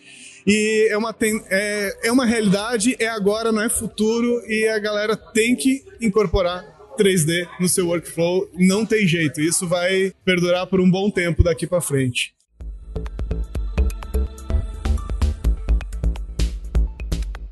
Estamos aqui no stand da PNY para saber mais sobre as placas gráficas aí, conversar aqui com o Vanderlei, tirar algumas informações em primeira mão para vocês aqui. Olá pessoal, sejam bem-vindos ao Photoshop Conference. Bom, a Penibus está entregando aqui para vocês né, a demonstração da nossa linha nova de placas profissionais da família RTX. Então são as placas totalmente inovadoras, eh, trouxeram já recursos inovadores também para o, para o mercado. São processadores dedicados para Ray Trace, processadores dedicados para inteligência artificial e já os processadores dedicados para CUDA Cores com o último nível de tecnologia que é disponível. O que que isso, a- as quadros dão de vantagem pro cara que vai usar uma máquina dessa? Que, por exemplo, o cara que tem um trabalho que ele não pode parar o trabalho dele, que ele não pode perder o trabalho. Qual é a grande vantagem que as, que as quadros dão em relação às GeForce comum? Tá certo. Bom, primeiro que a Quadro é uma placa que já tem um padrão de indústria, né? Então é uma placa que ela é já desenvolvida para trabalhar 24/7. Então isso é bem interessante. A placa Quadro ela já tem como intuito também consumir menos energia que uma placa de jogos. Então ela vai consumir menos energia e impactar menos na conta de luz da, da empresa que porventura pode deixar essa placa funcionando 24/7. É uma placa totalmente estruturada de forma para trabalhar nesse, nesse processo de alta performance e de missão crítica.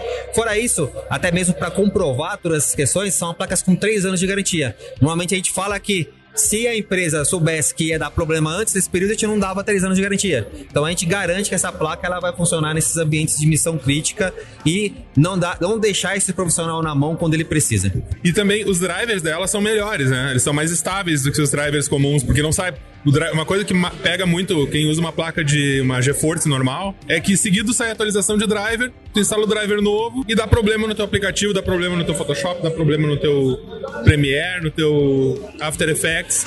E com as quadro não é assim, né? A quadro, o driver delas é um driver robusto, né? Exatamente. Na verdade, assim, até por curiosidade, o que custa mais caro para ser desenvolvido, no caso das soluções quadro, não é o hardware, é o, é o software. Nosso driver é o nosso, digamos assim, nosso carro-chefe, é o nosso segredo para ele funcionar. Então, antes de lançar esse driver no mercado, eles são testados com os principais ISV, né, que são os independentes software vendors, que são esses softwares dessas, dessas softwares farms, para que eles funcionem corretamente. E só depois de tudo estar funcionando, só de, de todas essas, essas atualizações estarem ativas e funcionais, é lançado no mercado. Né? Porque a gente não pode, como você disse, dar, deixar pro profissional um- um- uma aplicação que estava funcionando agora não funciona por causa de um detalhe simples.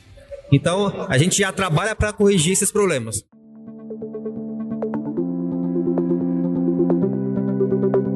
Estamos aqui agora com o Andy Taylor, que é o cara do, do Matte Paint, né, cara? Trabalhos aí muito legais, que eu já vi o seu trabalho até na edição anterior, achei animal. O que eu queria perguntar pra você e trazer de informação pro pessoal que tá escutando é o seguinte: a questão de trabalhos autorais e de expor esses trabalhos, no impacto que isso tem na sua vida em relação a oportunidades com, com novos jobs, parcerias ou até oportunidades de, de trampo em estúdios legais aí, que vi que você está participando da Light Farm e tal, né? Isso tem relação direta com a- o fato de você ter investido energia nos seus trabalhos autorais? Como que é? Com certeza. É, você procurar fazer trabalhos autorais, expor tudo que você gosta de fazer, só vai trazer novas oportunidades para coisas que você gosta de fazer. Com certeza, esse tipo de planejamento, pensar desde o começo a expor esse tipo de coisa, faz com que só apareça trabalho que você no futuro vá se orgulhar mais ou vá se sentir mais confortável em fazer. Isso com certeza é muito importante. O que você teve de oportunidade depois que você fez o seu trampo autoral, apresentou aqui e tal? O que aconteceu? O que, que gerou diretamente dessa ação que você fez? É, isso que eu acabei de, de explicar foi exatamente o que aconteceu comigo, na verdade. Porque eu só expunha muito trabalho autoral e coisas que eu gostava de fazer. Que eu, eu sempre trabalhei em agência e sempre quis trabalhar em estúdio. E no meu portfólio eu nunca tinha nada de design porque eu sabia o que eu queria fazer desde o começo. Eu sempre me expus dessa forma no meu portfólio. Então, consequentemente, estúdios começaram a me procurar e hoje eu tô na Light Farm. Justamente por ter pensado nisso antes de expor a minha imagem. Minha imagem sempre foi, foi atrelada a imagens e não a design. Então, é é uma forma de planejamento, é uma forma de pensar que eu acho que que eu sou a prova viva de que funciona. Pô, e foi muito legal de ver a tua apresentação que tu falaste sobre a importância de investir na, na tua própria formação, além do trabalho autoral. Que a gente viu ali que tu tá trabalhando agora, tu falou que tá investindo em, em aprender melhor 3D e, e, falou até que existem, que a gente não pode usar como desculpa o custo, porque tu tem ferramentas grátis. E isso é uma coisa que eu achei muito legal. E tu falaste em ferramentas grátis para 3D, o que que tu, tu tens, tem alguma dica para dar pro pessoal mais prática, assim, do, do que que tu usaria se fosse a, começar a estudar agora 3D? O que, que tu usaria de ferramenta para começar a pegar o negócio e tentar entender? Atualmente eu tô usando o Blender e eu acho ele excelente, excelente. É, ele é free, ele é desenvolvido por uma comunidade muito legal, assim, é muito que se importa muito com a comunidade de 3D mesmo, que a galera que quer aprender, etc. Bom, eu acho ele um ótimo começo para quem quer, é, desde fazer blocagem para pintura digital até mesmo para um produto final, porque o render deles também é muito bom. Para você começar a estudar questão de shader, etc., a gente também tem bastante. A gente não, né? Eu digo a comunidade de 3D tem bastante sites com modelos 3D free que você pode baixar em vários formatos diferentes. Então, assim, às vezes você, é, é, sei lá, você quer construir uma imagem, mas você não sabe modelar muito bem ainda. Mas ou você quer estudar um pouco de shader, texturização, e você não está apto ainda a modelar algo, você pode baixar alguma pessoa, você pode baixar algo orgânico, algo hard surface e testar essa texturização. Esse tipo de coisa está sempre disponível aí na internet e você pode tanto usar isso ou e, e usar ele pra, também para aprender. Por exemplo, você pode baixar um arquivo desse e tentar entender como que o cara construiu daquele jeito. Eu, eu também faço isso. É, quando eu estava estudando, 3D, eu comecei a aprender muito Substance, é, é, enfim, modelagem 3D, 3D Max, etc. E coisas que eu tava, que eram materiais de estudo que eu não ia usar, eu comecei a doar para comunidade, porque eu sabia que para mim poderia não importar muita coisa agora, mas provavelmente para alguém que tá começando e quer entender o arquivo, pode ser algo revolucionário para ele. Ele pode entender uma coisa, um detalhe que ele não tinha achado em algum lugar que no meu modelo poderia fazer diferença na vida dele. Cara, tá cheio de gente assim aí e é muito fácil de achar. Então acho muito importante.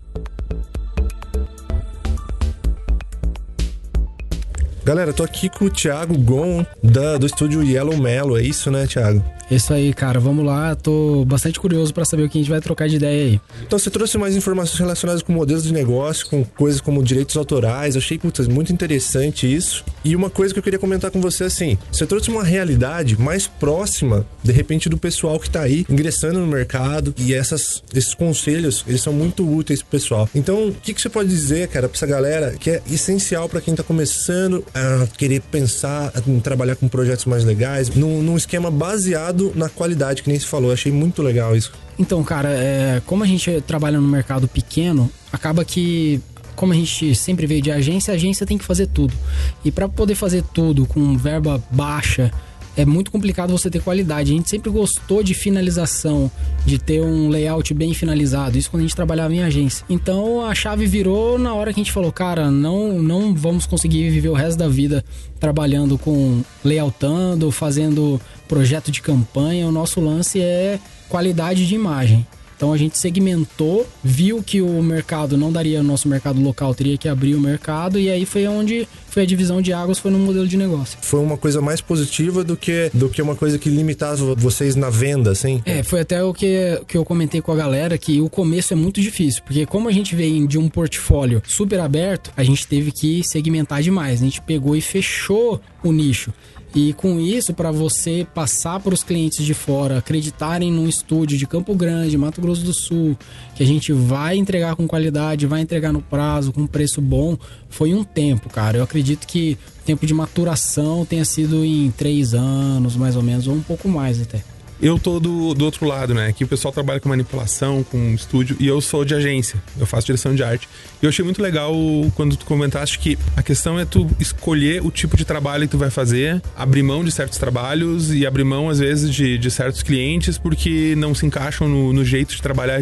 Como é que foi para vocês? Quanto a questão de tempo, tu falou, ah, foram três anos penando ali, mas com o passar desse tempo, ficou mais fácil de tu te aproximar de clientes que se alinham com o jeito de vocês trabalharem? É, o que aconteceu? Como a gente trabalhava, primeiro, mercado local, aí segundo, o mercado local não tem costume de produzir o que a gente produz.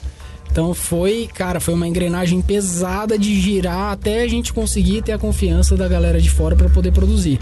Então hoje os clientes são totalmente diferentes do começo, por questão de segmento e tipo de serviço.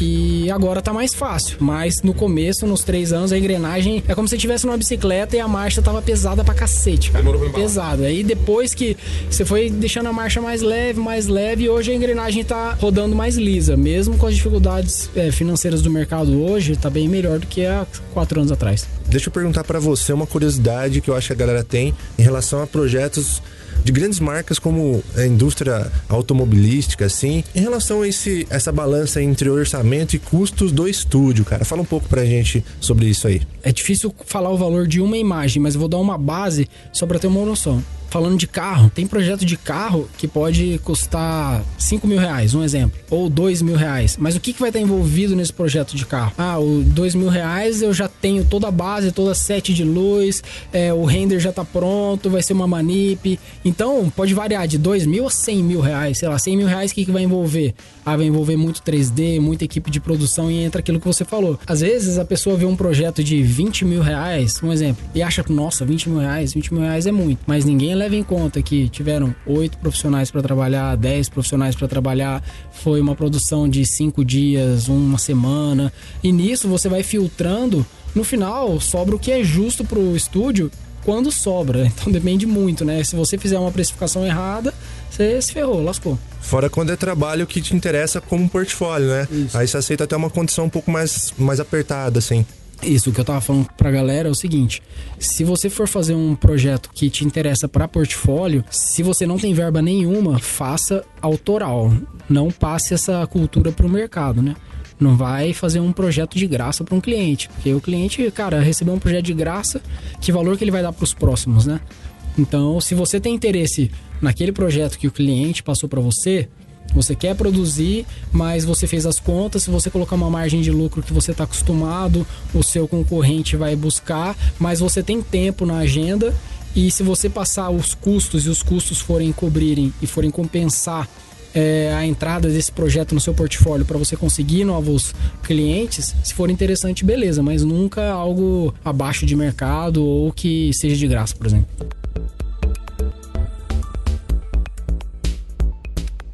Tô aqui com a Fabiana Gol agora, que é embaixadora desse evento, e eu vou passar a palavra para ela para apresentar o que se trata Photoshop Conference 2019. Photoshop Conference 2019. Você faz amigos, você conhece pessoas legais, você faz um networking muito forte na sua vida. Muita gente é frila, trabalha em casa sozinho, muitas vezes se vê desanimado, pensa que não é possível ganhar dinheiro com a sua arte no Brasil tão grande onde tiver e você consegue sim Photoshop Conference tá aqui para dar oportunidade para todos e tá aqui para mostrar que você pode. Então eu tô aqui para receber e mostrar essa maravilhosa experiência que é a Photoshop Conference.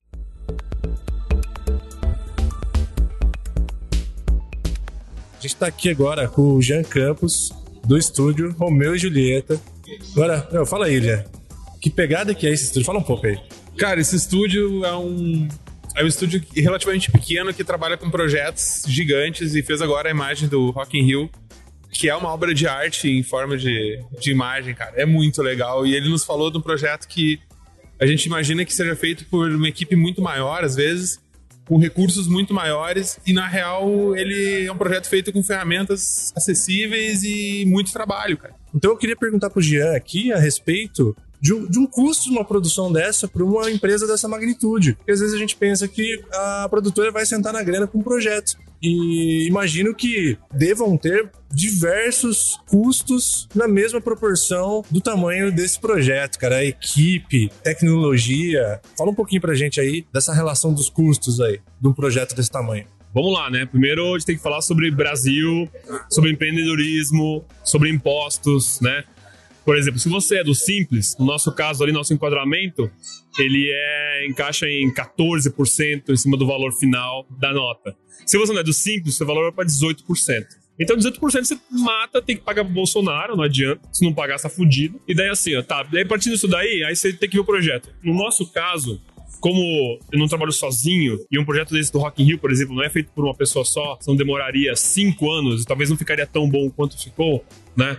É feito por oito pessoas. Aí você pega um valor X reais, divide por oito pessoas. Só que, por exemplo, um cara lá, o Joãozinho, não, o modelador, ele é modelador high-end. Ele tem um custo por isso, né? Então eu vou contratar ele por um X valor.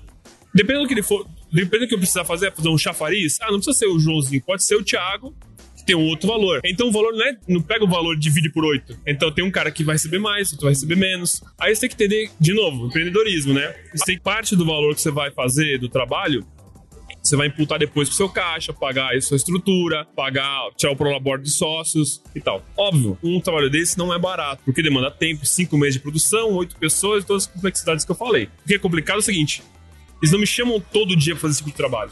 Ao longo de 10 anos, até co- contabilizei ali, a gente fez acho que oito projetos similares a esse. O que, que melhor me pagou, pra você ter ideia, foi de um clube lá em Santa Maria, no Rio Grande do Sul. Se for levar equivalente à parada do, do trabalho, me pagaram melhor do que o Rock in Rio me pagou. Só que aí eu te falo assim, qual, onde que eu botei mais tesão? Eu vou falar, pô, foi no Rock in Rio, por toda a questão do cliente, por toda a questão do projeto, pela liberdade e tudo mais, pelo perfil do projeto, né? Então, assim, tem trabalhos que você faz a mesma coisa e ganha valores diferentes. Eu já fiz coisa muito mais simples que me pagaram muito melhor também. Valor é variável. O importante é o seguinte: eu tô ganhando o que eu, o, o que eu necessito e o que é justo pra mim? Estou. Estou pagando pra minha equipe o que eles me pedem. E uma coisa que eu gosto muito de fazer é não, eu não boto o preço do trabalho do cara. O cara faz assim: é, é a primeira coisa que eu falo assim, ó. Você tem que fazer x, x coisas nesse tempo, né? Me entregar com essas, essas detalhes e tal. Quanto é que você cobra? O cara falar, ah, eu cobro X reais. Deu beleza, eu boto a minha planilha, monto o meu custo total com todo mundo, com todos os custos, apresento pro cliente. O cliente diz, cara, não tenho esse dinheiro, ou não, não posso pagar, não é o meu perfil e tal, mas eu, eu, eu consigo pagar tanto, que é um valor, sei lá, às vezes 3 quintos do valor que eu passei. Cara, beleza, vou conversar com a galera. Eu negocio com os freelancers, com os artistas que trabalham comigo, se eles conseguem fazer esse trabalho nisso. Porque como eu tinha uma relação ah, de longo tempo, eu não gosto de fazer um trabalho com o cara uma vez só.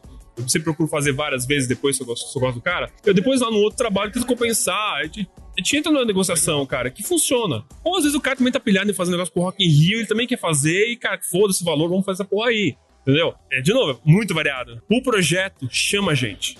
O cliente, nesse caso, chama a gente. Porque todo mundo quer botar esse negócio no portfólio. O Rock in Rio é uma- é uma marca do caralho, é uma empresa do caralho, é um festival do caralho, né? Então, cara, todo mundo quer. E é divertido pra caramba.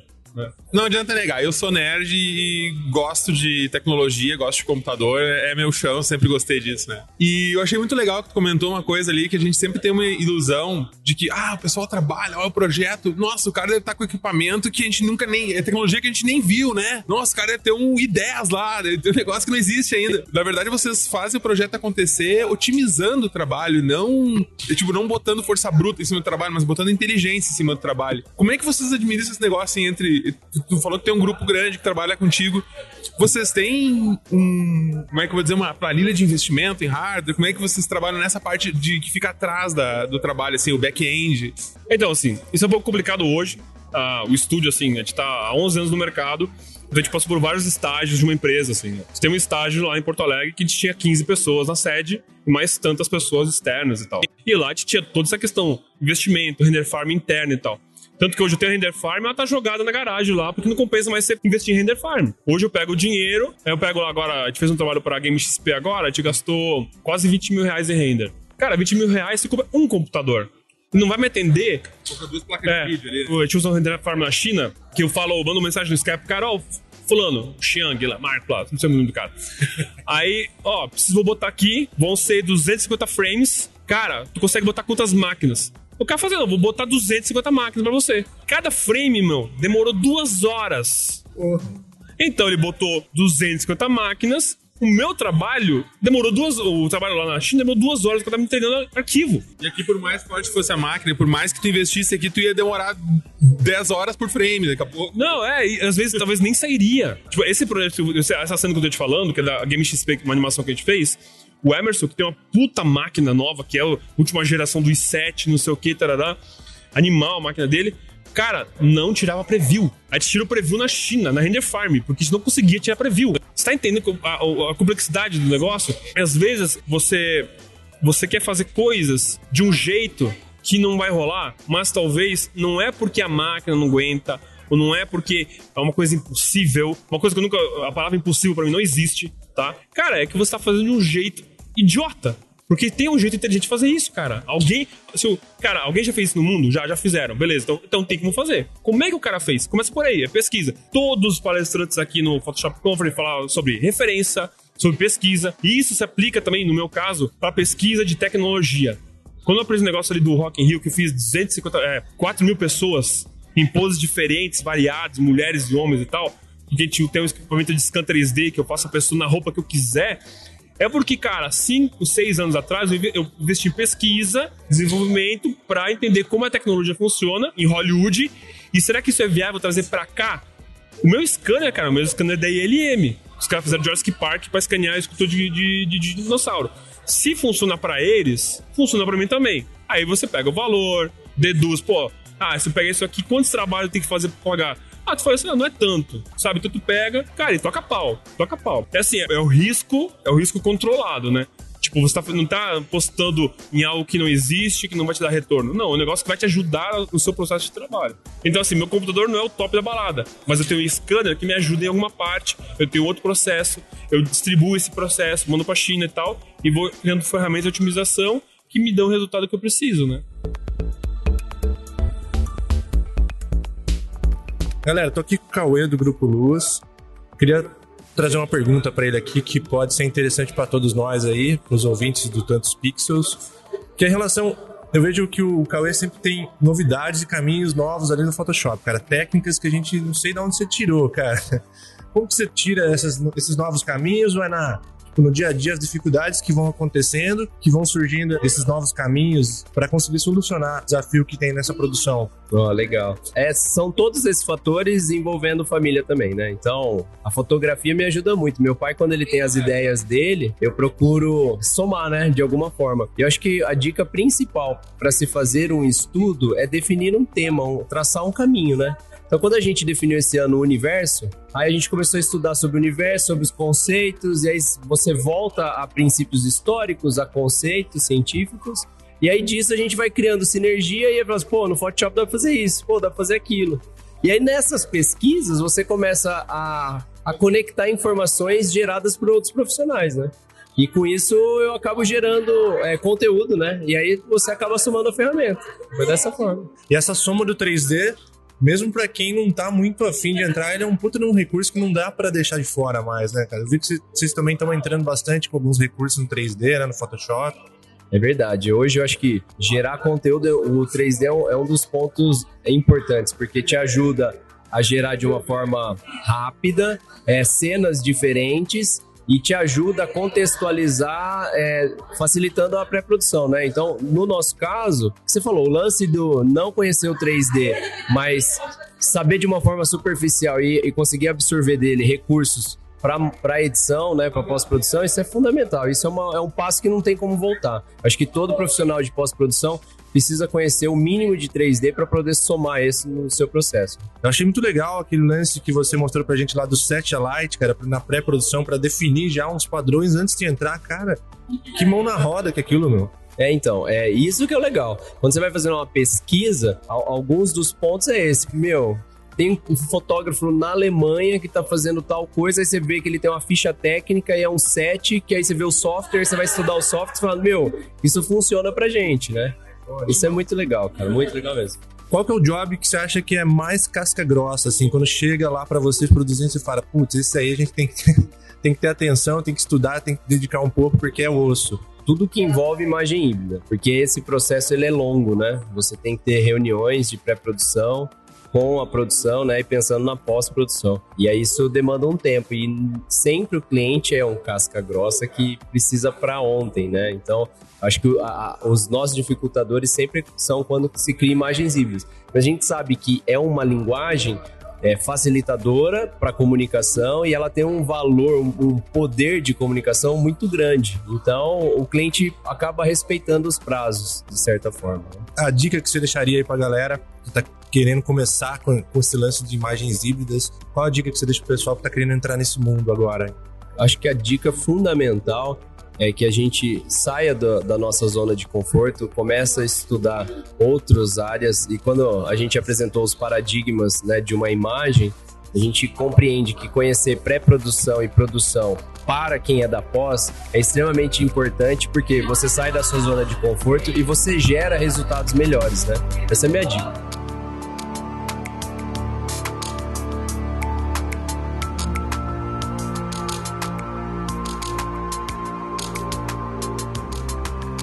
É isso aí, chegamos ao final do Photoshop Conference. Mais um Photoshop Conference, né? E não nunca o último, porque ano que vem a gente vai estar aí de volta. E, cara, muita coisa legal, muita dica boa para melhorar o trabalho, muita dica boa para melhorar a vida do cara. Vamos lá.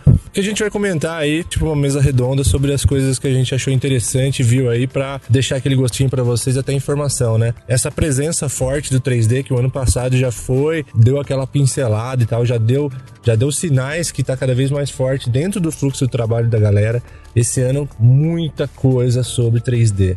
Eu acho que foi um dos pontos assim mais relevantes dessa edição, né? Sim, cara, o 3D tava muito presente, conectou muitas das palestras e a gente viu trabalhos que foram baseados em 3D, é, de estúdios renomados, trabalhos grandes, mas também a gente viu como o 3D pode ser usado por qualquer um com as ferramentas que estão ali na mão da gente. Cara. O que o Junior Rocha nos mostrou ali é uma maneira de usar o 3D, pode usar para lealtar material, para apresentar melhor para o teu cliente material. Tu não precisa pensar no 3D como aquela coisa de cinema. O, o 3D às vezes é, é uma solução que em vez de, de ser um negócio que é caro, que é difícil, ele acaba barateando tua vida e te possibilitando fazer coisas que não seriam viáveis se tu precisasse fazer uma foto, parar, montar um mockup de alguma coisa e tu vai faz um mockup 3D do negócio e fica perfeito. Cara, o Getulino mostrou, o Júnior mostrou. Realmente, cara, não é nada bicho de sete cabeças. É um, o Dimension tá aí para mostrar que pacote Adobe se você tem, está bem servido, você consegue já fazer várias coisas em 3D, nem que sejam itens de pré-produção para ajudar você na composição, num grid, num, né? numa pré-produção mais caprichada para chegar lá na hora e tá tudo montadinho. Fora os bancos, né? Os bancos 3D que a gente tem à disposição ali na Adobe Stock, tá tudo se conectando, né? Photoshop, Dimension, o,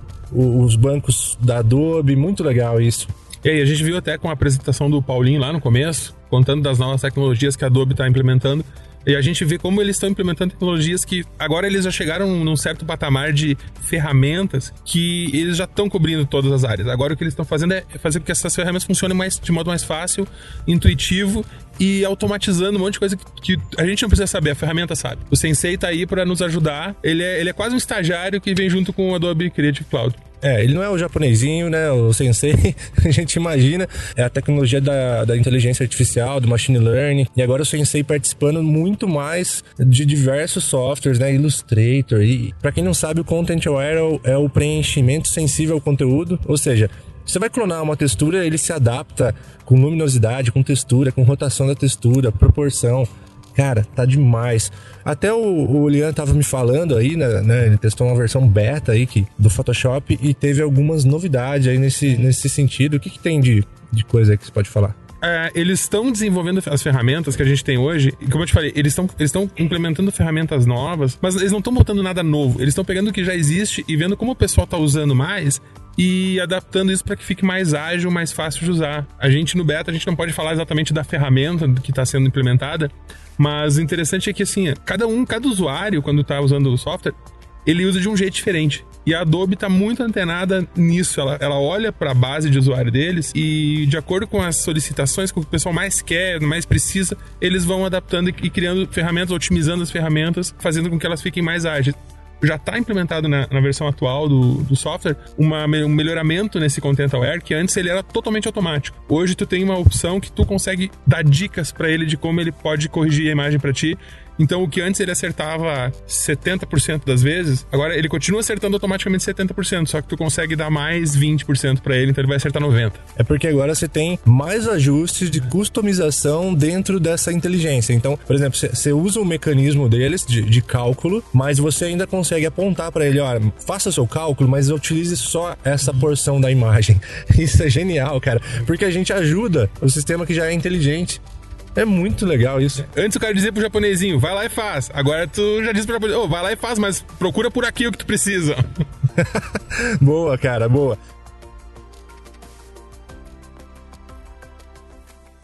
Uma coisa que eu vi aí uns dois ou três palestrantes, talvez utilizando, né? Já que o 3D tá presente, qual que é o objetivo? É tor- tornar a composição mais realista e cada vez usando coisas mais digitais.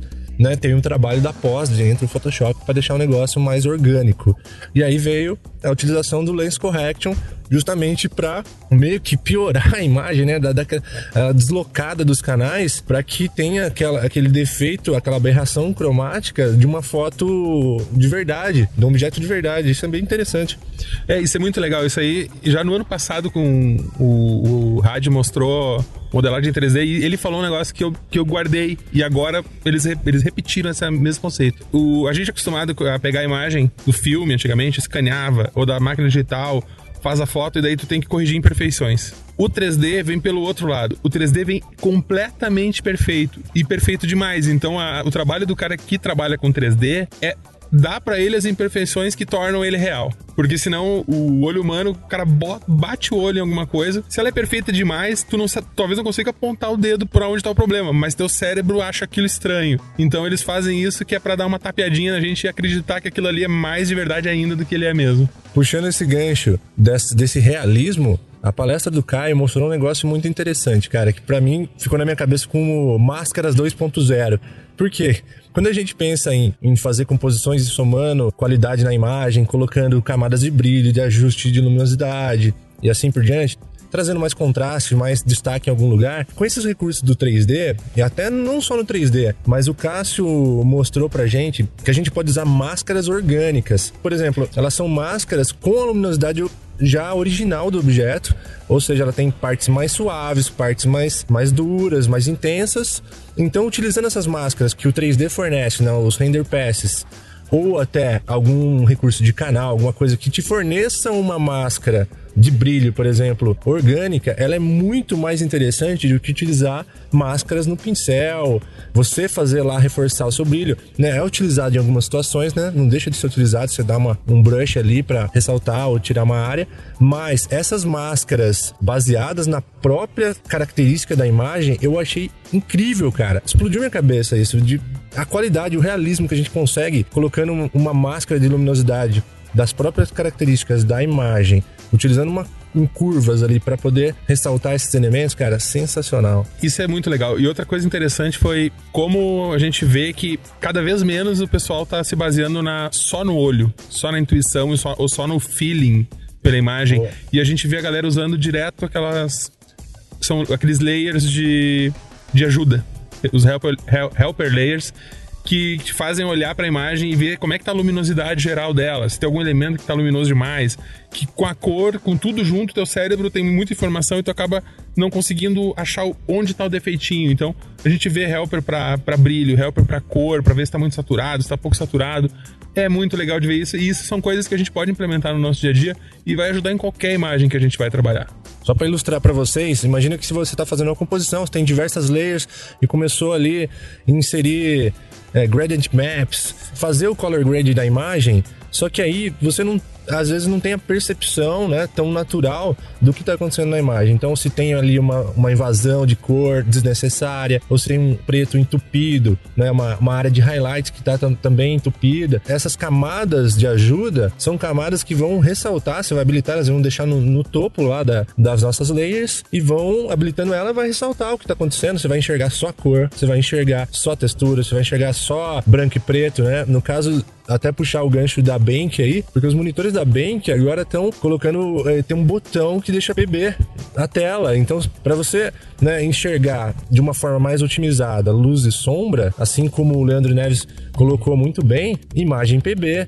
Muitos fotógrafos, eu mesmo faço isso, né? Às vezes eu, eu clico em PB para entender a luz, mas o RAW meu ela tá colorido, eu consigo trabalhar normalmente. Às vezes o cliente olha, mas tá, tá PB isso aqui. Então, essa é uma outra dica, né, que a gente já tá passando para vocês aí, que é essa questão de observar né, o comportamento da luz na cena no PB, sem a, a distração da cor. E isso são, tudo, são coisas que são noções muito antigas, às vezes, de, de, Isso não é uma noção de tratamento de imagem, de Photoshop, de manipulação.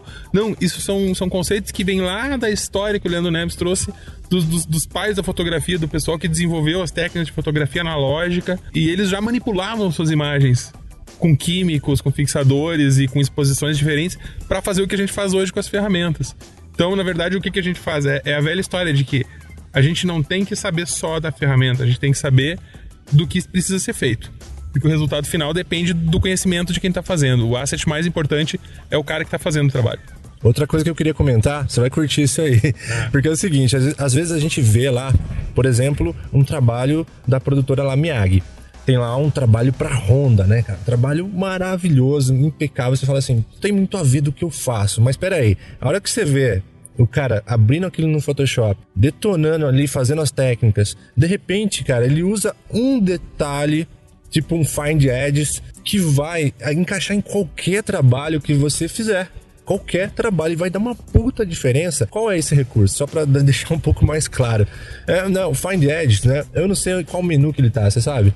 Ah, eu acho que tá, tá nos effects, eu acho ali, cara. É perto do emboss, aquela é. turma ali. Mas é um filtro, é um filtro antiquíssimo que tem no Photoshop. É daqueles filtros do, que tu vai encontrar aí lá no Photoshop 2,5, 3. É verdade, é verdade. Que parecia ser ridículo. Por quê? Ele, que ele, ele tem uma imagem colorida, uma imagem tal. Ele vai traçar somente o contorno daquela imagem. Ou seja, se você tem um contorno, você inverte aquilo, P, deixa PB inverte, você tem só os brilhos em contorno. Se você só tem os brilhos em contorno, você consegue ressaltar áreas. Você pode colocar um glowzinho ali num contorninho, reforçar. Cara, isso pra para dar aquele, aquele acabamento é sensacional, cara. São, são dicas como essa que eu fico impressionado porque quando a gente pensa, meu, esse trabalho aí eu nunca vou utilizar nada nesse nível. Vai, cara, vai. Esses caras têm manhas muito básicas, né?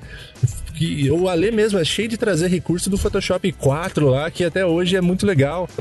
É, e a gente, a gente pega durante a apresentação, nem tu falou, não é que tu vai, vai tu não vai refazer aquela imagem nunca. Tu vai fazer a tua imagem. Tu vai fazer o teu material. Só que quando tu vai trabalhar, cada, cada coisa que ele faz ali, quando tu te dá conta, tu vê que, cara, eu faço isso diferente de um jeito que dá que é mais complicado. Ou eu faço isso de um jeito que eu, que eu dou um monte de passos para chegar onde ele chegou com um, dois passos. E é ali que o cara vai ganhando tempo, é ali que tu vai ganhando agilidade, é ali que tu vai entendendo como funciona essa coisa toda e vai, e vai, entendendo que às vezes vale a pena tu dar aquela olhadinha pra ferramenta com mais carinho e sair um pouco daquilo que tu usa todo dia, né? Às vezes a solução tá do ladinho do que tu tá fazendo. Falando em produtividade, tá a questão de seleções, né? A questão de quem mexe com quem trabalha com Photoshop, né? Seleções é, é arroz com feijão do dia a dia ali. E aí, meu, né? A gente fala de varinha mágica, né? Todo mundo sabe agora que nessas versões mais atuais, o Selecting Mask, que era o antigo Refining Edge, é, ele ajuda muito. Então a gente consegue fazer uma seleção muito simples, até feia, né? Aquela coisa apertada no machado, mas depois a gente refina essa seleção e fica animal. Então, assim, vamos trocar uma ideia sobre seleções. Galera tem selecionado, né? Pelo que eu vi em diversos trabalhos, você usa a ferramenta certa para o momento certo. O Pet Tool ainda continua sendo uma ferramenta extremamente precisa Porém, está muito mais presente, cada vez mais presente, utilizar uma varinha mágica, um quick selection, alguma coisa, um, um select subject. Por quê? Porque a gente tem uma seleção rápida e refina ela muito rápido também, tem uma seleção de qualidade. É muito legal isso. É, e a gente hoje, como a gente está com imagens com resoluções muito maiores, com qualidade da imagem maior, a própria seleção automática ficou melhor, porque o problema dela era que ela, ela selecionava no nível do pixel. E a gente tinha imagens de resoluções menores, então ficava feio, né? Agora não, agora pô, a Adobe tá com décadas de, de desenvolvimento e tecnologia e muito do que, a, do que o Sensei faz hoje é exatamente detectar objeto, detectar o que está acontecendo com a imagem, entender e isso se reflete na tua máscara de seleção, que fica com uma qualidade muito maior. Antes, o que antes tu, tu, tu fazia uma seleção automática que perdia mais tempo arrumando ela, hoje tu faz e ela tá arrumada já para ti. Ela, ela sai praticamente pronta para usar. É, galera, ó. Se liga no, no que eu vou falar agora. Esse chinesinho aí, o tal de sensei, sensei. aí. Oh, meu. Presta atenção nessas seleções automáticas da Adobe daqui para frente. Cara, é outro mundo, meu. O, o Select Subject e outras ferramentas de seleção automática estão, assim, impressionantes. É um negócio que até o cara do high-end ele fala, isso aí é magia negra, velho. É verdade. E a gente vê, essa magia negra tá chegando não só pro desktop, como para as versões mobile dos aplicativos muito disso, dessa, dessa do, do japonesinho diabrado aí, vai pra versão mobile pro pessoal que tá, tá, tá, fazendo seleção com o dedão mesmo. E o troço tá ficando com qualidade de seleção de desktop. Caramba, né, meu? O Photoshop para iPad teve uma demonstração aí, eu fiquei de queixo caído, meu. Falei, é pra iPad isso aí, cara? é muito prático, cara o Content Aware dentro do iPad ali, tudo funcionando muito, muito legal. Tudo feito, né, para adaptado, muito bem adaptado para a plataforma. Que isso, cara. É, é, é impressionante. Segundo o que está se falando e, e as apresentações que eles mostraram no, no Adobe Max e o que está sendo mostrado de demo público, o negócio vai ser o mesmo Photoshop que tu roda no desktop, vai estar tá dentro do iPad. O problema é que vai ser dentro de um iPad e vai precisar de um iPad bom, né? Porque o pessoal tá. A gente vê os testes nos iPads, é, nos iPads Pro e coisa assim. Mas ele vai funcionar. Sendo o iPad do nível que eles vão te pedir ali, eles garantem e vai rodar. E não é para um arquivinho com um layer só, não. Os caras estão editando arquivos com vários layers, com, com interação entre layers. É uma magia negra. E o lance que eu queria comentar também é a relação do, dos formatos de arquivo, de estratégias de arquivos pesados. Como é tratado um arquivo, um arquivo realmente pesado? O que é realmente pesado? Arquivos acima de 10 mil pixels, ou arquivos que, por exemplo, ali o estúdio Romeo e Julieta faz ali Rock in Rio, que vai para diversas empenas e tal, que tem que ser monstro o tamanho, cara, mas é monstro. Então a gente começa a ver ali uma utilização natural do PSB, né? Que é o formato Photoshop de grande. Você pode falar melhor até sobre isso, não? É, o, PSB é um, é um formato diferente do que o Photoshop usa, também muito, muito, muito antigo. Que o PSD que a gente usa todo dia, ele tenta compactar, ele tenta otimizar os layers, e, só que ele tem limites de tamanho. O PSB é meio que o arquivo Go Horse ele não compacta, ele não tenta nada, ele só guarda os dados, só que ele não tem limites, né? Ele é um arquivo meio limitado. A coisa começa a escalar de uma maneira meio absurda, porque a gente viu o trabalho do Romeo e Julieta e a gente, a gente pensa em megas, né? Meu arquivo tem 50 mega, 200 mega, 500 mega, oh, ficou grande, perto de um... Não, o cara trabalha em arquivo, ah, esse aqui tem 4 GB, 5 GB, 9 GB. Ele mostrou projetos ali, pô, somando os arquivos que ele estava usando, passando de 300 GB, né? Chegando a quase 400 GB de dados uma hora para salvar um arquivo desse. Uma hora.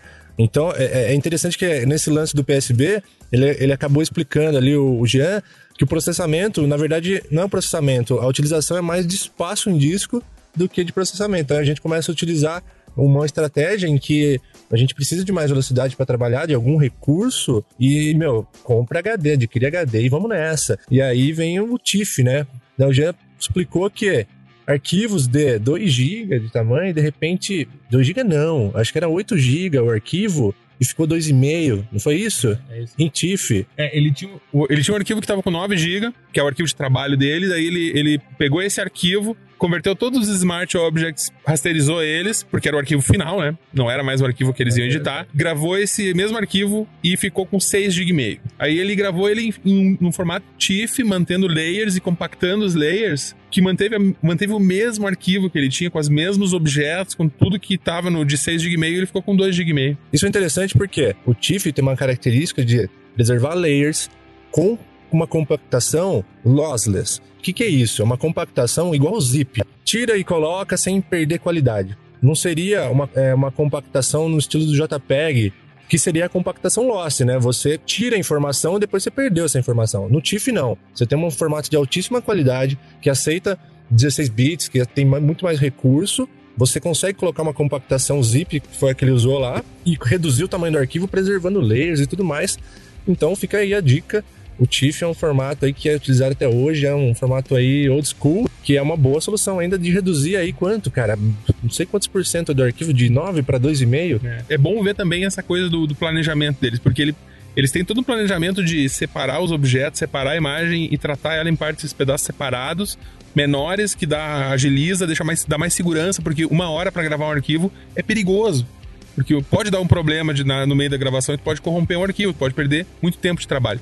E o TIFF, ele mostrou pra gente, o TIFF é o, é o arquivo de transporte dele. Tipo, eu preciso mandar pro cara e saber que ele vai conseguir abrir esse arquivo. Porque o arquivo que ele edita, ele falou pra nós, a máquina, uma máquina para abrir aquilo ali precisa ter pelo menos 32 GB de RAM e não pode ter menos de 100 GB vazio no, no arquivo de swap, que senão não abre. Porque ele, a hora que ele abre aquele monte de smart, monte de de layer, ele de tempo, ele ocupa 100 GB. É, galera, vocês estão achando que isso aqui é papo de maluco? Isso aqui é Photoshop Conference. Então, assim, se você se identificou com esses papos de falar de, de, de modos de cores e tudo mais, isso aí é a nossa praia. A gente curte e a gente consegue aqui estar do lado de caras que estão utilizando vamos lá, a informação privilegiada de tá rolando aí no estúdio do mundo inteiro. Né? Foi o que o Jean comentou. Falou assim: eu preciso fazer tal coisa. Eu vou pesquisar, vou conversar com outros caras, outros estúdios, outros artistas e vou conseguir essa informação. E olha só que legal, essas informações, de repente, elas estão reunidas aqui com essa galera, cara. Por isso é legal, mas assim, não sei se vocês acharam o papo de maluco, mas é o que a gente curte, é Photoshop. E, meu, espero que vocês tenham gostado desse papo. A gente tá, tá complementando isso aqui. Quero agradecer demais o Liam, cara, que parceirão nesse rolê. Valeu. Obrigado. Cara, valeu. Valeu e ano que vem a gente vai estar aí de novo, né? Fazer a cobertura do próximo. E tomara que muito do pessoal que tá ouvindo possa vir aqui, cara, porque vale muito a pena, cara. É um investimento que vale a pena. E vou dizer, o cara que vem para cá, o, o, o, que o cara gasta não é gasto, ele é investido, porque com certeza vai voltar. Quero agradecer aqui o pessoal do Photoshop Conference, o Alequise, toda a equipe. Esse ano a gente foi parceiro oficial aí do evento, apoiador oficial. Nossa marquinha tava lá, bonitinha, fiquei super feliz. E a gente vai se ajudando aí, cara. Achei sensacional. Parabéns pelo evento até a próxima.